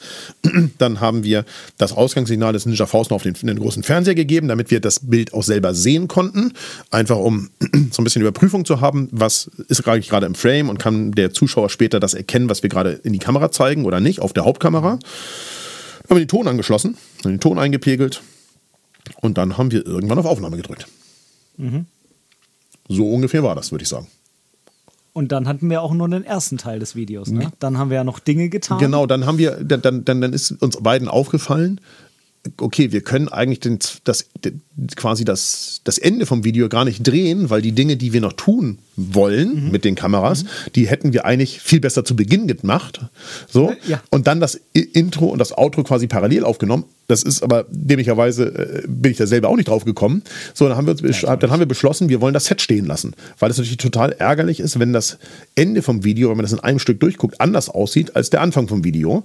Also haben wir eine weitere Kamera genommen, haben an einem zweiten Ort mit einer weiteren Kamera gefilmt und einer weiteren GoPro und haben da im Prinzip noch was gemacht, was jetzt in den Mittelteil irgendwann reinkommt. Ja, und äh, und, und haben dann äh, an, an dem ersten Set wieder mit selben Licht und selben Einstellungen das Outro gedreht.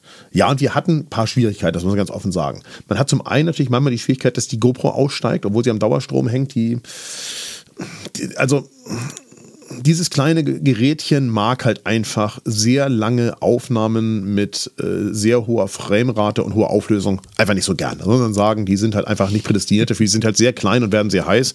Jeder, der sich daran erinnert, an so diese ersten Canons und Sonys, die dann mit sehr hoher Auflösung und Framerate drehen konnten, die hatten meistens so dann zwischendurch so Anzeigen wie äh, Überhitzung oder sowas. Und das passiert mhm. auf diesem sehr kleinen Raum der GoPro eben leider auch immer mal wieder. Ähm, und das kann man da sehr schwer überprüfen, weil die GoPro hing unter der Decke und man kann von vorne gar nicht sehen, ob sie jetzt gerade aufnimmt oder nicht. Hätte man sehen können, dazu kann man die Leuchte einschalten. Die ist bei mir natürlich ausgeschaltet wegen der Vloggerei, weil ich manchmal in Fi Fenster rein filme. Und dann ist es total ärgerlich, wenn man immer das rote blinkende Licht sieht. So, also Fehler von mir. Hätte man die Lampe angeschaltet, hätte man das gewusst. Es gibt jetzt einfach zwischendurch mal keine GoPro-Spur. Würde ich sagen, ist nicht ganz so schlimm. Die Hauptkamera hat den Teil, wo das GoPro-Zeug fehlt, gut gefilmt. Mhm. Ähm, gleichzeitig muss man aber auch sagen, uns ist der, der Atomos zweimal ausgefallen. Ähm, und das weiß ich bis jetzt nicht warum, weil ich habe ihn gestern sehr lange hier unter der Decke betrieben. Er war einfach kochend heiß, also als würde er das gar nicht mögen, dass er das Signal nochmal rausgegeben hat an den Fernseher. Was ganz merkwürdig ist, weil das tue ich eigentlich ständig. Also so ist ja hier der Workflow auch. Hier geht das Aufnahmesignal auch nochmal auf einen Kontrollmonitor, um eben sehen zu können, was produziere ich hier eigentlich gerade. So. Ähm, dazu ist noch ein Videoswitcher dazwischen, dass ich zwischen den unterschiedlichen drei Kameraperspektiven auch noch selber auf einem Hardware-Switch hin und her switchen kann, sodass ich eben sehen kann, kann der Betrachter, der nachher das geschnittene Video sieht, gerade sehen, dass ich direkt an der richtigen Stelle an der Top-Down-Kamera bin, um was zu zeigen. Das geht hier also problemlos. Das wollte da aber so gar nicht. Und das Dumme ist, wenn man so im Redefluss ist und äh, sich mit Dingen beschäftigt und auch noch auf dem Rechner was nachguckt wo, und was einträgt und alles, was sie da so während des Videos gemacht haben, dann fällt einem das eben im Zweifel nicht auf, dass gerade um den äh, Atomos der rote Rand weg mhm. ist und man sagt, ach, der nimmt ja gar nicht mehr auf. Und wir waren zu zweit, wir hatten also niemanden, der hinter der Kamera war. Das heißt, wir waren im Prinzip darauf angewiesen, das selber mit dem Blick zu behalten. Und wenn man nicht damit rechnet, dass das ausfallen könnte, dann, dann behält man das nicht im Blick. So, also das ist auch noch so ein kleines Problemchen gewesen, so, wo wir noch ein bisschen mit äh, zu tun hatten. Deswegen mussten wir zwei Stellen ein zweites Mal aufnehmen. Ähm, die jetzt irgendwann zusammengeschnitten werden müssen. Soweit bin ich noch nicht an der Stelle, aber da wissen, weiß ich ziemlich sicher, weil wir sehr genau geguckt haben, dass man das gut übereinander schneiden kann. Mhm. Das, ist, das wird jetzt nicht das Hauptproblem sein, aber es sind halt dann, es passieren immer irgendwelche Dinge, die nicht so ideal sind, ja, oder die, die passieren können. Der Ton fällt aus, deswegen ist immer gut. Warum glaubt ihr, haben professionelle Filmer Menschen dabei, einen, der sich um den Ton kümmert und der hat die ganze Zeit, so wie der Ben und ich jetzt hier beim Podcasten, einen Kopfhörer auf und, und monitort den Ton. Ja, der hat alle Tonspuren laufen bei dem in einem Rekorder zusammen, den der an einem Gürtel trägt und da hört er den Ton ab. Und wenn wir Normalerweise im Studio aufwendiger drehen haben wir ja auch in der Regel jemanden, der hinter der Kamera steht und die Kopfhörer aufhat, um zu monitoren, dass beide Mikrofone gehen. So, das ist aber durchgelaufen. Da habe ich jetzt ein sehr zuverlässiges System im Moment im Einsatz, was sehr lange Akkulaufzeiten hat und, und sauber durchläuft. Der Ton ist wunderbar. So, ähm, und derjenige kann natürlich auch sehr gut auf die Kontrollmonitore gucken und sagen, okay, hier ist gerade Videosignal ausgefallen, wir müssen da nochmal ansetzen und dann drückt er neu auf Aufnahme. So, das ich meine, das ist ja bei der Aufnahme sein Hauptjob. Also genau. wenn es losläuft, ist ja meistens alles eingestellt. So dann ist er ja da und muss einfach nur noch kontrollieren. So Aber er, er, kann sich halt auch aufs Kontrollieren konzentrieren. Genau, ja? genau, genau. so, und äh, dafür ist natürlich super hilfreich, wenn man mit, mit noch jemand am Set hat. Aber da hört ihr auch schon raus, das wird natürlich dann irgendwann noch aufwendig. Ja, also, wenn du jetzt jemanden hast, der Ton und Video kon kontrolliert, brauchst du mindestens einen, der da hinter der Kamera steht. Im Zweifel ist es besser, wenn das zwei getrennte Menschen machen. Dann brauchst du noch zwei, die dahinter filmen. Der große Vorteil von, man hat jemanden noch mit am Set, ist aber allerdings nicht nur, dass man ähm, jemanden hat, der das Ganze überwacht, sondern auch jemanden, der eine Kamera bewegen kann. Was das Ganze mhm. natürlich viel dynamischer macht. Ja, also jemanden, der an einem elektronischen Zoom-Ring drehen kann und ein bisschen elektronisch rein und rauszoomen kann, ohne dass man das später digital machen muss, was im Zweifel natürlich, wenn man 4K gefilmt hat und man möchte in 4K-Veröffentlichung, für Qualitätsverlust sorgt. Oder jemanden, der mit einer Kamera im Set auch sich bewegen kann. Also ähm, egal, ob er jetzt einen äh, Gimbal benutzt oder die, weil sie gut stabilisiert ist, in der Hand hält oder sowas, aber der einfach Bewegung in die Aufnahme bringt, weil das natürlich viel, viel spannender ist, als wenn das sehr statisch ist. So, dann ist es häufig auch so, dass vielleicht sogar eine Kamera reichen würde, weil man die Bewegung nicht über einen Umschnitt äh, erzeugt oder erzeugen muss, sondern weil man die Bewegung erzeugt, weil die Kamera sich eben eh bewegt. Ja? Also dafür ist es alles hilfreich, aber das war bei uns jetzt am, am, Montag, als wir gefilmt haben, klar, dass das nicht der Fall sein würde, weil die, die, die wir so kannten, die das vielleicht gemacht hätten, haben gearbeitet, so, den ganz normalen Job gemacht und insofern mussten wir eben dieses Zeug alles so ein bisschen selber im Blick behalten und das hat eben zweimal auch nicht so gut funktioniert. Das stimmt. Ja. Also klar, man hätte das jetzt auch alles so im Vlog-Style machen können, aber das ist halt auch ein bisschen blöd, gerade im Studio. Ja. Man hat da immer das Problem, dann ist das Licht irgendwie nicht und so. Ja. Und wenn man da eine statische Kamera hat, hat man natürlich den Vorteil, dass man alles darauf irgendwie ausrichten klar, kann. Klar. Und es ist ja jetzt auch nicht so, dass wir da jetzt das Equipment haben, was man bei, bei Fernsehproduktionen hat, wo du halt dann den ganzen Raum irgendwie erhältst. Ne? Ja, das und äh, irgendwie quasi alles dann äh, perfekt ist. Und vielleicht den einen Punkt noch, dann, dann kannst du wieder. Ähm, das darf man halt echt nicht unterscheiden unterschätzen, was bei so einer professionellen Produktion dabei ist. Da hast du ja einen, der macht nur Ton, ja. einen, der macht nur Bild. Ja. Dann hast du äh, mindestens einen, der die Kameras bedient. Ja. Du hast jemanden, der die Schminke überwacht. Du hast äh, jemanden, der das Konzept vor Augen hat. Genau. Und das ist ja in deinem Fall, wenn du es alleine machst oder jetzt in meinem Fall dann äh, zusammen eine One- oder eine Two-Man-Show gewesen, ja. Und das darf man echt nicht unterschätzen, das alles noch parallel zum eigentlichen, zum Content produzieren zu machen. Ja, und dann, ich glaube, das gilt für deinen Podcast hier auch. Ich glaube, du schneidest sehr, sehr wenig. Und dann ja. ist es ja auch fast noch ein One-Take geworden. Also es gibt ja als kleines Bonbon noch oben drauf. Also ich habe aus der, in den ersten 15 Minuten nur den Anfang weggeschnitten, wo wir noch ein bisschen so geschnackt haben und das erst synchronisiert werden musste. Aber bis dahin ist die Tonspur durchlaufend. Das heißt, ich habe da nicht ein Videostück rausgeschnitten. Da gibt es mal eine kleine Pause, wo ich kurz darüber nachgedacht habe und habe gesagt, okay, nein, das ist eine Pause von anderthalb Sekunden, wo wir einen Übergang haben. Mhm. Das braucht nicht rausgeschnitten werden, weil das spielt auf einem Video, was nachher eine Stunde 15 oder sowas wird, keine Rolle, ob vorne anderthalb Sekunden geschnitten hätten werden können. Ähm, dadurch wird das Video nicht flüssiger, besser oder irgendwas. So, und wir haben ja quasi da noch einen One-Take äh, so gesehen produziert. Ähm, das ist ja schon die, der, der Best Case. Ja, also wie oft muss man, ähm, ihr habt das ja schon sicher schon mal auch schon mal irgendwo gesehen bei der Dokumentation, so Klappe die 32. Klonk, mhm. ja, und dann filmt man das nochmal. So, dann hast du hinterher 32 Mal denselben Schnipsel.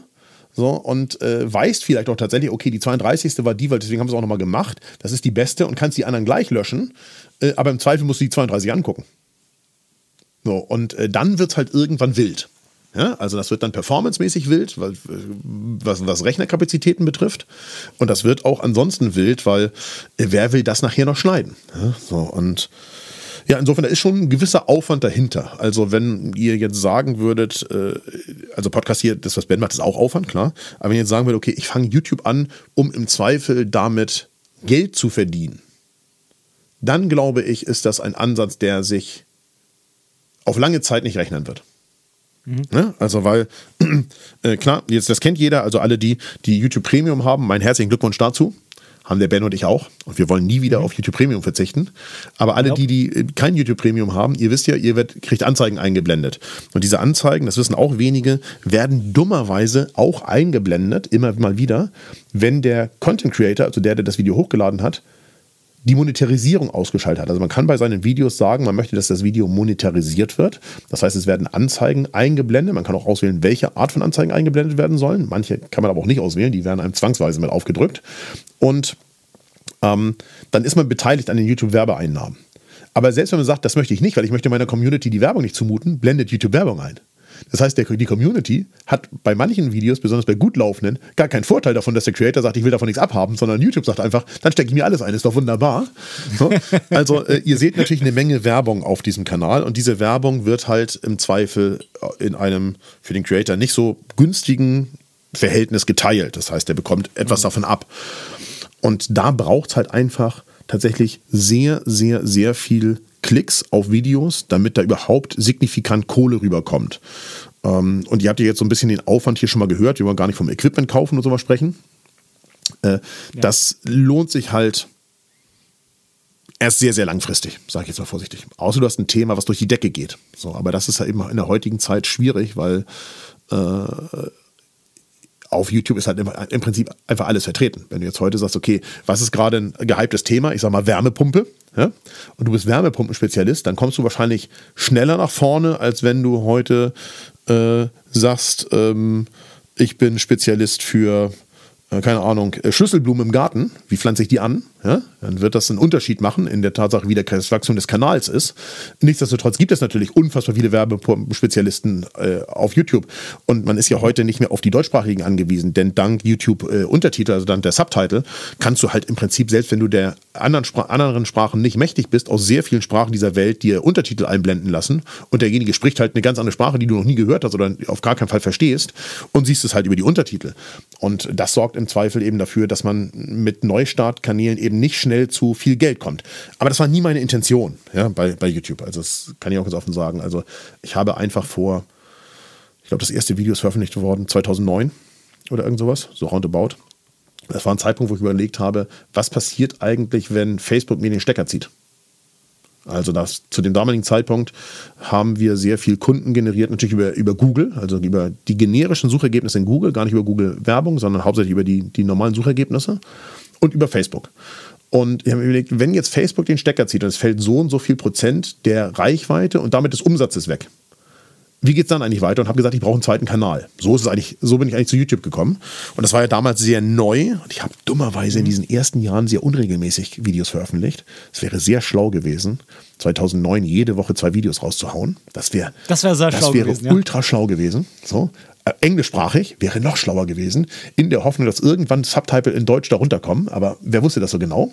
Dann hätte ich heute wahrscheinlich auch deinen Manager bestechen müssen, dass ich dich hier äh, in meinen Podcast reinbekomme. Ich denke, ich denke, bei so einem Format, was jetzt 450 Folgen hat und es ist englischsprachig und wöchentlich erschienen und man hätte damit 2009 gestartet, dann hätte der, hätte der Kanal sicherlich ähm, sechs- oder siebenstellige Abonnentenzahlen, also sehr hohe Abonnentenzahlen, weil das war ja der, die Boomzeit auch des, der digitalen Fotografie.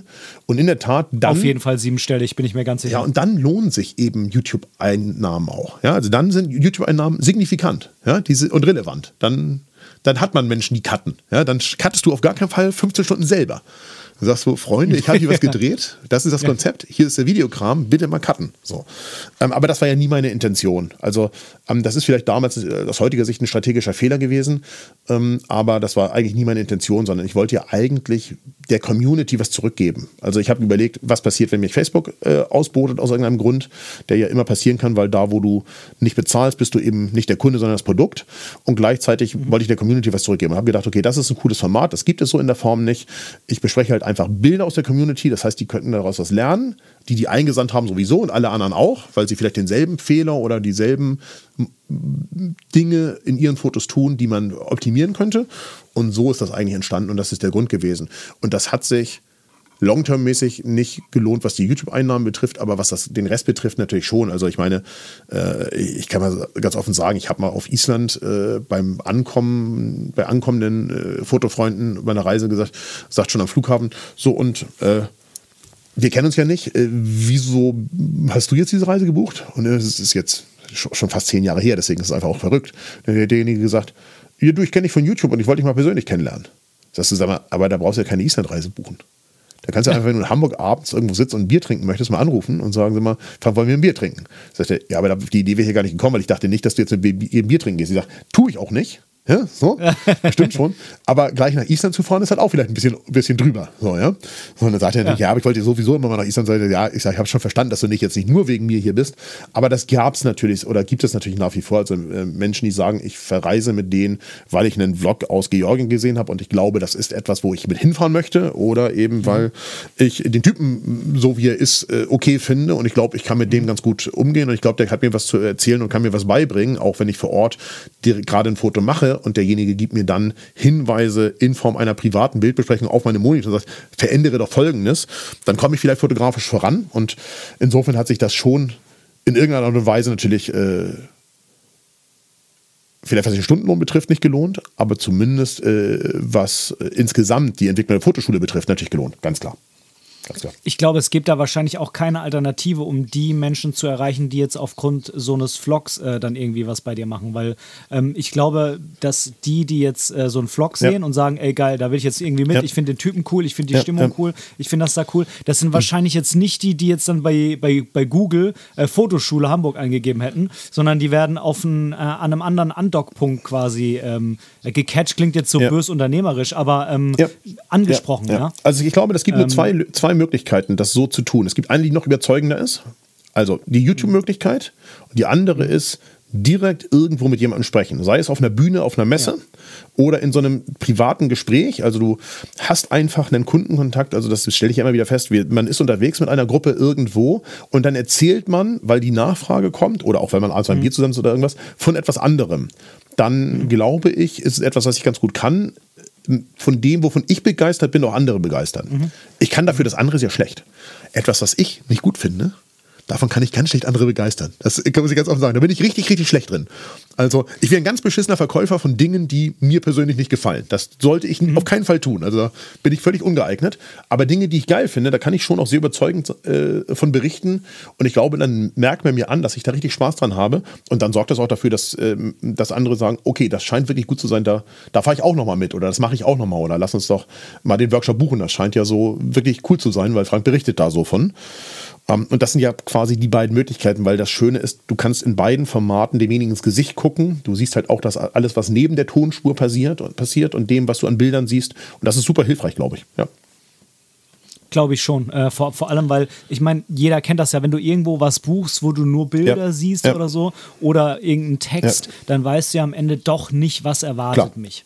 Und klar, selbst wenn man jetzt dann mit, mit vielleicht dir spricht oder so, dann sieht man, okay, du bist begeistert davon, äh, du bist glaubwürdig. Also wenn du sagst, da ist geil, dann wird er wohl schon ja. geil sein. Aber wenn man so einen YouTube-Vlog ja. sieht und man sieht, wie du da bist und es ist ja da nichts gestellt. Ja, ne, also ich meine, klar, natürlich geht man mal fünf Schritte zur Seite, um jetzt mal in Ruhe aufzunehmen. Ähm, aber da ist ja nicht, wenn wir da in so einem, äh, äh, zum Beispiel ja, unser Video, unser, unser Vlog, wo ich das letzte Mal dabei war aus Georgien, der ist ja auf YouTube, äh, verlinke ich auch mal. Sehr, sehr geil. Da sind wir in so einem alten Lader durch die Gegend gefahren und wir haben wirklich Angst gehabt, dass das Ding auseinanderfällt. Und das haben wir ja nicht gemacht, um das zu filmen, nee. sondern wir haben das gemacht, weil wir Bock hatten, mit dem Lader genau. zu fahren und haben halt auch gefilmt, mhm. ja. Und das ist einfach, glaube ich, das, was man dadurch, das ist nicht so ein, so ein klassisch produziertes, gestelltes Werbevideo, mhm. sondern man kann genau sehen, wie das mhm. ist. Und ich glaube, man weiß dann, worauf man sich einlässt. Mhm. Man weiß, was bist du für ein Typ. Ähm, man weiß aber auch, ja, wie man sein muss, dass man da mhm. reinpasst. Mhm. Und ähm, ich glaube, das ist auch eine der ganz wichtigen Dinge, weil du kannst ja theoretisch, heutzutage gibt es so viele Anbieter von Fotoreisen. Ähm, aber ich glaube, die unterscheiden sich einfach so in der, in der Stimmung. Ich glaube, es gibt da auch verschiedene Menschen, die da angezogen werden. Und und, und, das ist auch ähm, gut, das, das ist auch richtig gut so, finde ich. Genau, das ist richtig gut genau, so. Also da muss halt jeder auch den ja. passenden Deckel finden, weil man verbringt halt viel Zeit zusammen. Wir beide wissen das. Das ist ja auch schon eine intensive Zeit, die besteht jetzt nicht nur aus Schlafen. Ja, da wird mhm. auch nachts geschlafen. So, also außer man steht irgendwo, will vielleicht die Milchstraße fotografieren oder sowas, dann vielleicht auch mal eine halbe Nacht nicht. Aber ansonsten äh, ist man halt auch viel aufeinander. Ne? Also man sitzt im selben Auto, man besucht dieselben Orte, man macht im Zweifel ähnliche Fotos und verbringt halt sich viel, viel Zeit miteinander. Und dann ist es ja auch in, in, in eurem Sinne da draußen, dass ihr jemanden findet, mit dem ihr Zeit verbringen wollt. Weil ich kann ja immer noch sagen, okay, am Ende werde ich dafür bezahlt. ich kann da auch eine Woche lang irgendwie mit umgehen, wenn ich jemanden nicht so sehr mag. Aus welchen Gründen auch immer. Aber, auch das kann ich euch ganz klar versprechen, mir macht es auch mehr Spaß, wenn das eine richtig coole Truppe ist. Ja, wenn das eine gute Gruppe ist, die gut zusammenpassen, die zu mir passen, die alle auch vielleicht im besten Fall sogar noch ähnliche Werte teilen. Ja, also wenn vor Ort irgendetwas ist, wo jemand etwas erzählt, ähm, nicht drei von sieben einfach weglaufen und Desinteresse zeigen.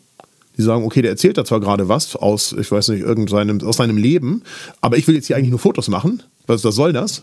Und sich die fünf Minuten nicht Zeit nehmen, dann dann ist das deren Sache und ich stoppe das natürlich auch nicht, aber ich finde, es hat was ein bisschen mit Respekt und wie man miteinander auch Werte teilt zu tun.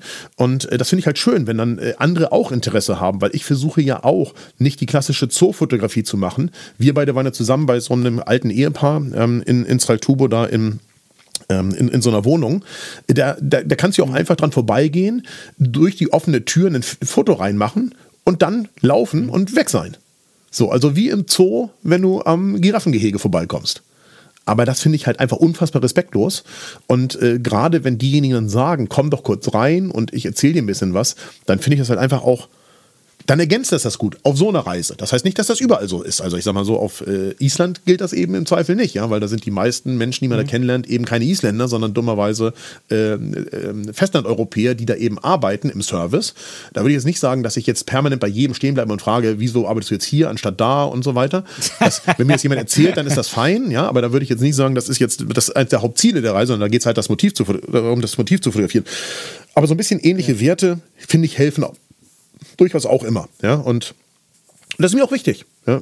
Das muss man ganz offen sagen. Also ich finde schon schön, wenn, wenn mit mir Menschen reisen, die, die glauben, dass sie mit mir gut zurechtkommen, äh, weil ich glaube, dann komme ich auch mit denen gut zurecht. Und das ist einfach natürlich eine angenehme Art zu reisen. Und es gibt alles Mögliche am Markt, völlig unterschiedliche Typen und auch völlig unterschiedliche Reisekonzepte von morgens zwei Stunden, dann sechs Stunden Pause und abends zwei Stunden über. Wir reisen alle zusammen in einem 40 äh, Sitzplätze Bus und, und ich erzähle vorne nur was zu Blende und Zeit über das Mikrofon und so weiter. Das gibt es alles und da kann jeder mit dem glücklich werden, was er möchte. Ich glaube, da gibt es für jeden irgendwas, ganz klar. Und das, was du vorhin gesagt hast, das ist ja immer dasselbe. Wir also das ist ja ein großes Wort und alle sagen immer, sie wollen möglichst authentisch sein. Und das haben wir vorhin beim Thema Podcast aufnehmen schon drüber gesprochen. Es muss am Ende auch so viel Spaß machen, dass man das gerne macht, denn nur dann kann man authentisch sein. Wenn man sich dafür verbiegen muss, so, wie in so einem klassischen Angestelltenjob, wo man sagt, eigentlich würde ich lieber nicht hierher gehen, sondern zu Hause auf dem Sofa rumlungern, aber weil am Ende des Monats die Überweisung kommt, gehe ich jetzt dahin. Ja, dann hat das mit Authentizität eben wenig zu tun. Da können halt viele einfach nicht aus ihrer Haut, weil es eben so ist, weil es eben die Butter aufs Brot bringt. Aber in meinem Fall ist es ja so, muss man auch mal sagen, mm, ich könnte auch was anderes machen. So, ich mache genau das. Äh, ich lebe im Prinzip einen Traum. Ja, das muss man, kann man so sagen. Ja, man muss ja auch dazu sagen, auch da auf der Reise ist es ja wieder das Gleiche. Ähm, du bist ähm, äh, oft nicht alleine und hast noch andere Fototrainer mit dabei ja. oder so.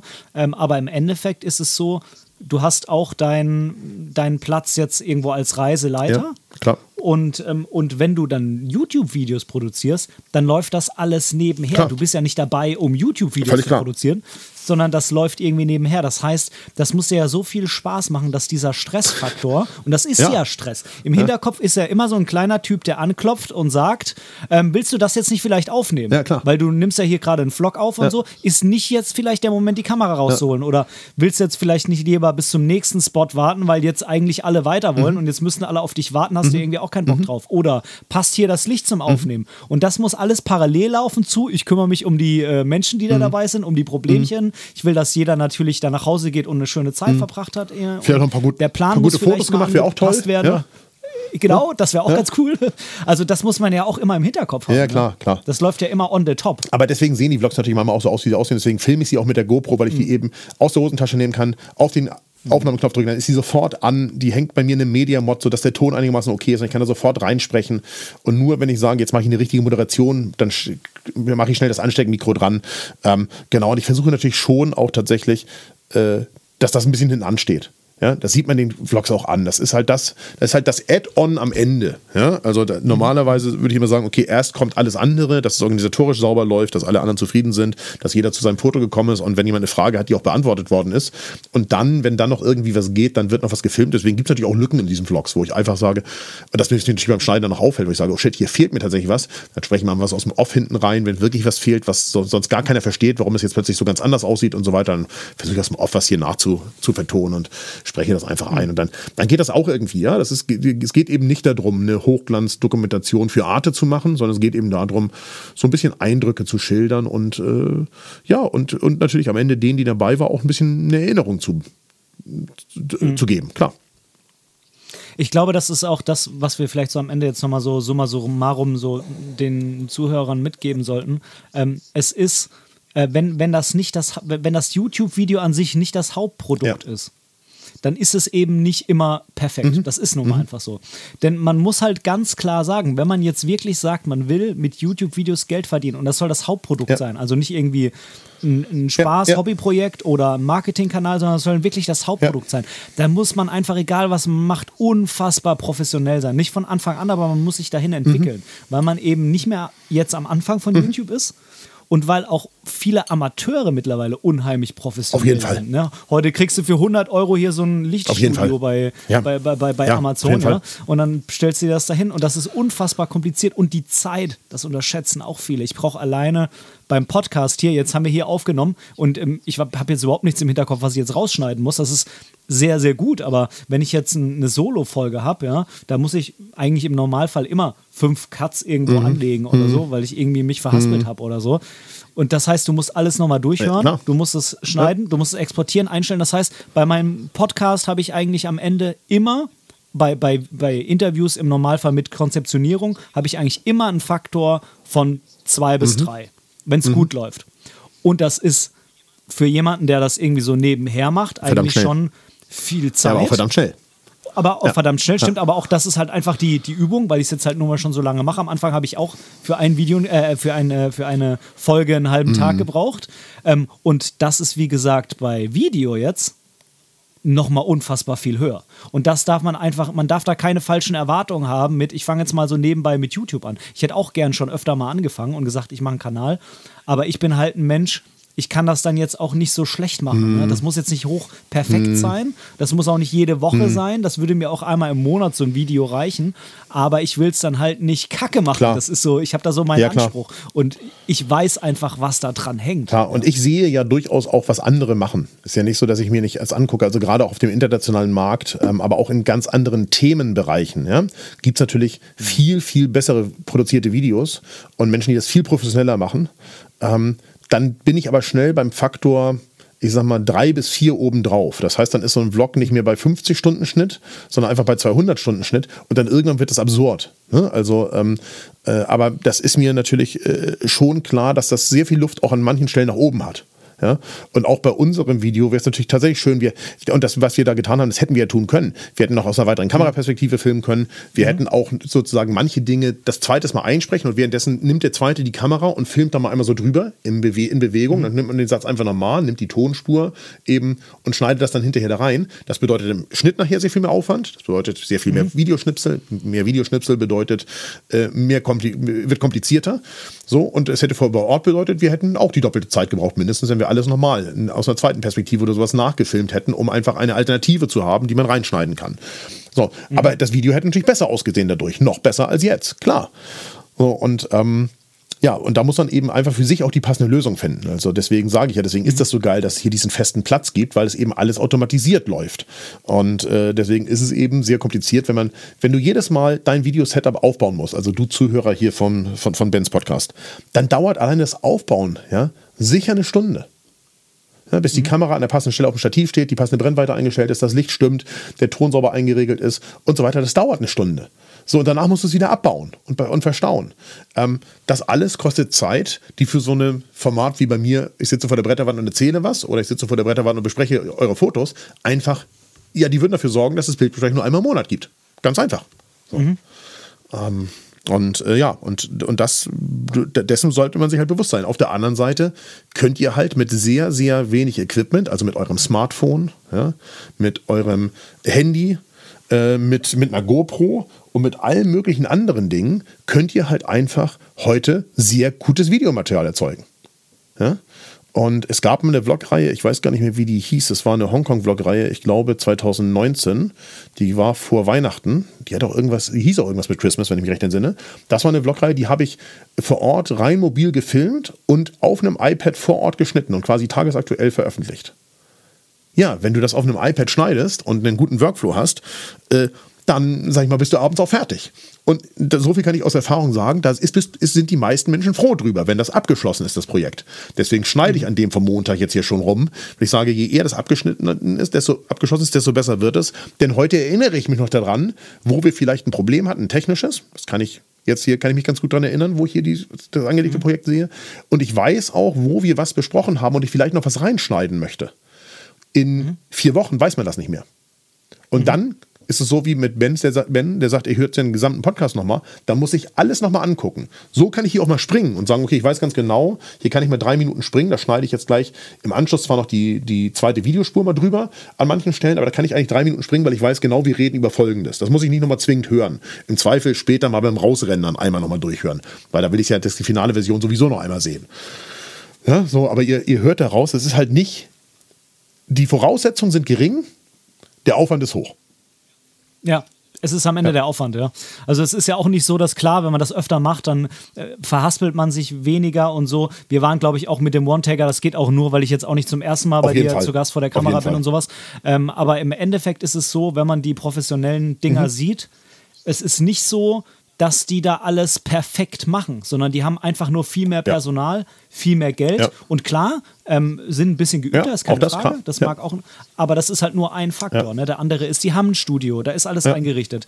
Die haben das Personal, die haben das Geld und wie gesagt, das Equipment ist es nicht. Wie du sagst, ich kann auch mit dem Handy alles filmen. Nur dann ist halt nicht alles mhm. perfekt. Mhm. Ne? Wenn ich einen Vlog mit dem Handy mache, dann ist halt nicht das Bild perfekt stabilisiert, dann rauscht es hier und mhm. da mal, dann ist vielleicht der Ton mhm. nicht so gut. Ne? Also und dann alles in allem wenn man das dann im Gesamten betrachtet, ist die Qualität dann sehr weit entfernt ja. von was Professionellem. Ja. Aber diese ganzen einzelnen Schrauben zu verbessern, um dann da hinzukommen, das ist dieser Aufwand. Ich, ne? ich, ich, möchte noch eins sagen, weil das ist hier ja auch ein Audioformat. Äh, und dann, glaube ich, müssen wir den, den Rest mal entlassen und, und, und uns beide vielleicht auch. Das ähm, glaube ich auch. Das Wichtigste bei egal was ihr filmt, ist Ton. Ja? Mhm. Unterschätzt das nicht. Wie viele von euch haben erstens entweder gucken YouTube auf Mobile Devices, das heißt, ob ihr 4K gefilmt habt oder nicht, spielt eine völlig untergeordnete Rolle, aber ihr habt irgendwelche In-Ears in den Ohren, wo der Ton sehr nah an eurem Gehör ist. Das heißt, ihr hört alles, was an Ton schlecht ist. Ähm, und gleichzeitig gibt es ja auch Videos, die kann man sehr gut auch nebenbei laufen lassen. Das kennen viele vom Fernsehen, aber das macht ihr am Rechner vielleicht auch so. Ihr habt das Ding laufen, habt, arbeitet vielleicht gerade an irgendeiner Mail in Outlook und da erzählen einfach, erzählt einfach jemand was. Und dann erzählt er was, wo er sagt, ich zeige euch das hier mal. Dann schaltet ihr da kurz rüber, weil ihr sagt, okay, jetzt gibt es offensichtlich was zu sehen, was ich sehen möchte. Aber den Rest habt ihr nur Ton gehört. Ähm, und äh, wenn der Ton schlecht ist, dann ist das viel schlimmer, als wenn das Bild schlecht ist. Wenn das Bild mal zwischendurch kurz unscharf ist, weil der Fokus weggelaufen ist oder ihr habt ein bisschen Überbelichtung oder was alles so passieren kann beim, beim Bild, dann ist das alles deutlich verzeihbarer für die allermeisten Zuschauer von Videomaterial, als wenn der Ton schlecht ist. Schlechter Ton ist immer schlecht. Das heißt, auch wenn du mit dem Handy filmst, das erste, was du besorgst, ist ein Ansteckmikro, was du in die Buchse deines Handys reinpacken kannst, damit der Ton da abgenommen wird, wo er herkommt, nämlich möglichst nah am Mund. Absolut. Also würde ich, würde ich, also kann ich nur 100% zustimmen. Punkt 1, Priorität 1, Content. Klar. Das ist ganz klar, wenn der Content ja, scheiße ist, alles egal. 2, ähm, Ton, 3, genau Bild. So. Ganz genau so. Würde ich, würde ich zu 100% zustimmen. Und das ist halt das Schöne bei, beim Podcast. Ähm, also ist ja Fluch und Segen zugleich, du hast kein Bild. Ja, das stimmt.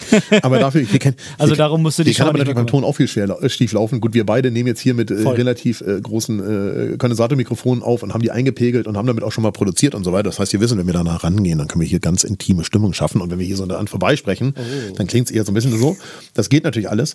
Aber ähm, ja, aber beim Videofilm habt ihr ja meistens eben nicht so ein hochprofessionelles, großes Mikro vor der Nase, sondern ihr nehmt den Ton irgendwo ab. Und da wäre, wie gesagt, mein Tipp, mhm. möglichst Ansteckmikrofon, was möglichst bei euch oben am Kragen hängt, damit es nah an der Schallquelle ist. Denn je näher das, der, der Ton von der Schallquelle abgenommen wird, desto besser ist er. Ja. Und beim Podcast hast du einfach den Vorteil, du musst dich um eins nicht kümmern und kannst dann halt auch zum Beispiel mal, wie du sagst, mit deinem Mund nah ans ja. Mikro ran, weil man muss ja dein Gesicht Korrekt. nicht sehen. Das, das siehst Korrekt. jetzt nur du. Ganz genau. Ja.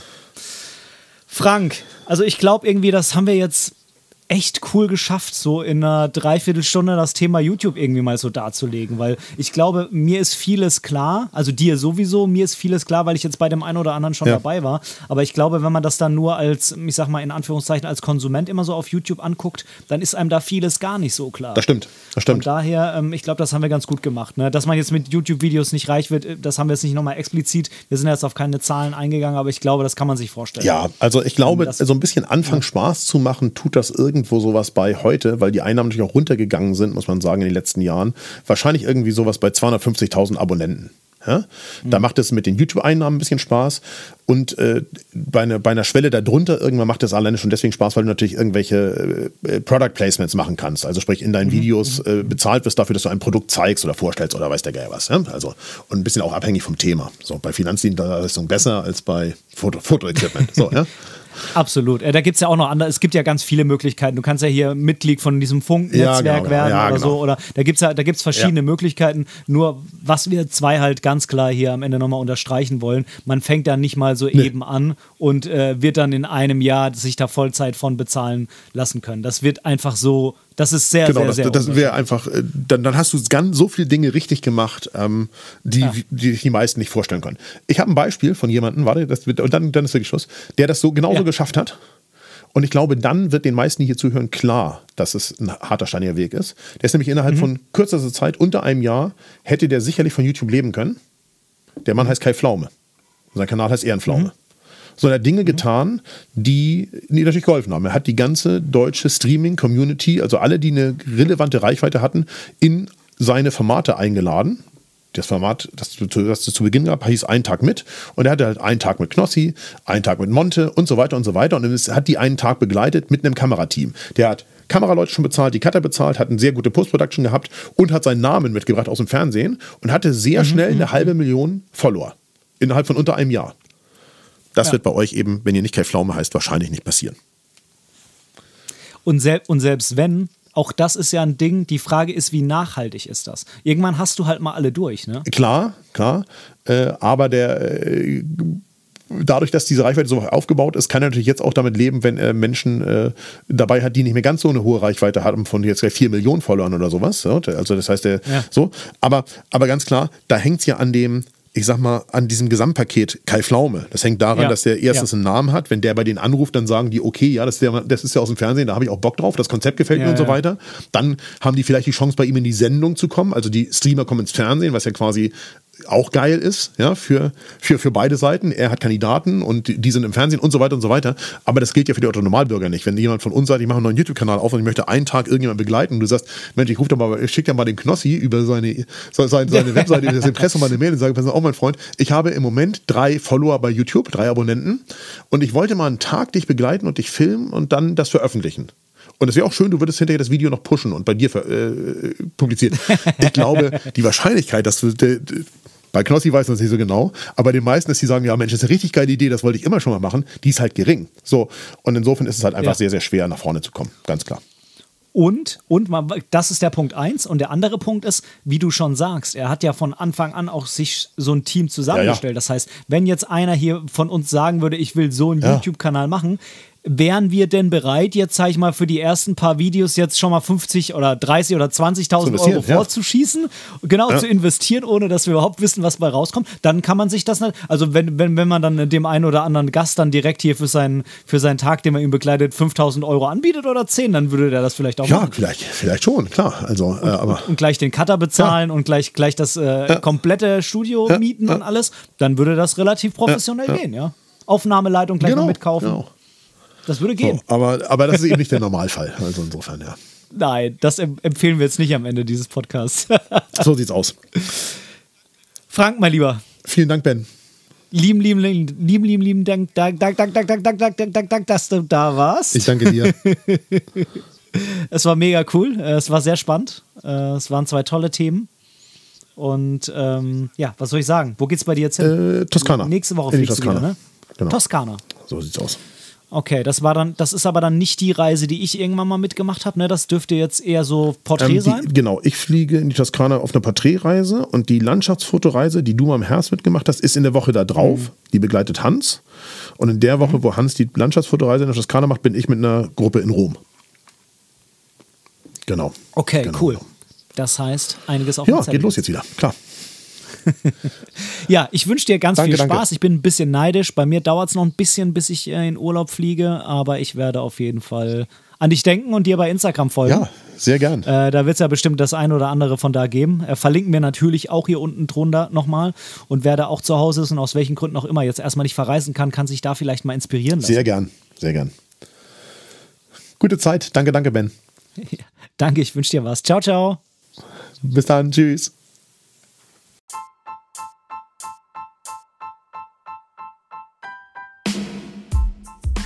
An dieser Stelle möchte ich Danke sagen. Danke, dass du mir für diese Episode dein Ohr geliehen hast, denn als Hörer bist du natürlich der wichtigste Teil dieses Podcasts. Wenn du irgendwelche Verbesserungsvorschläge hast oder Teil dieser Show werden willst, dann melde dich einfach bei mir irgendwo auf meinem Social Media. Die ganzen Links findest du unten in den Show Notes. Außerdem würde es mich unheimlich freuen, wenn du mir bei Apple Podcasts eine positive Bewertung für diesen Podcast geben könntest und vielleicht sogar ein kleines Kommentar hinterlässt. Natürlich, wenn du was anderes benutzt, kannst du das auch einfach beim Podcast-Player deines Vertrauens tun. So können wir beide zusammen noch viel mehr Menschen erreichen und unsere gemeinsame Community weiter ausbauen. Vielen lieben Dank dafür.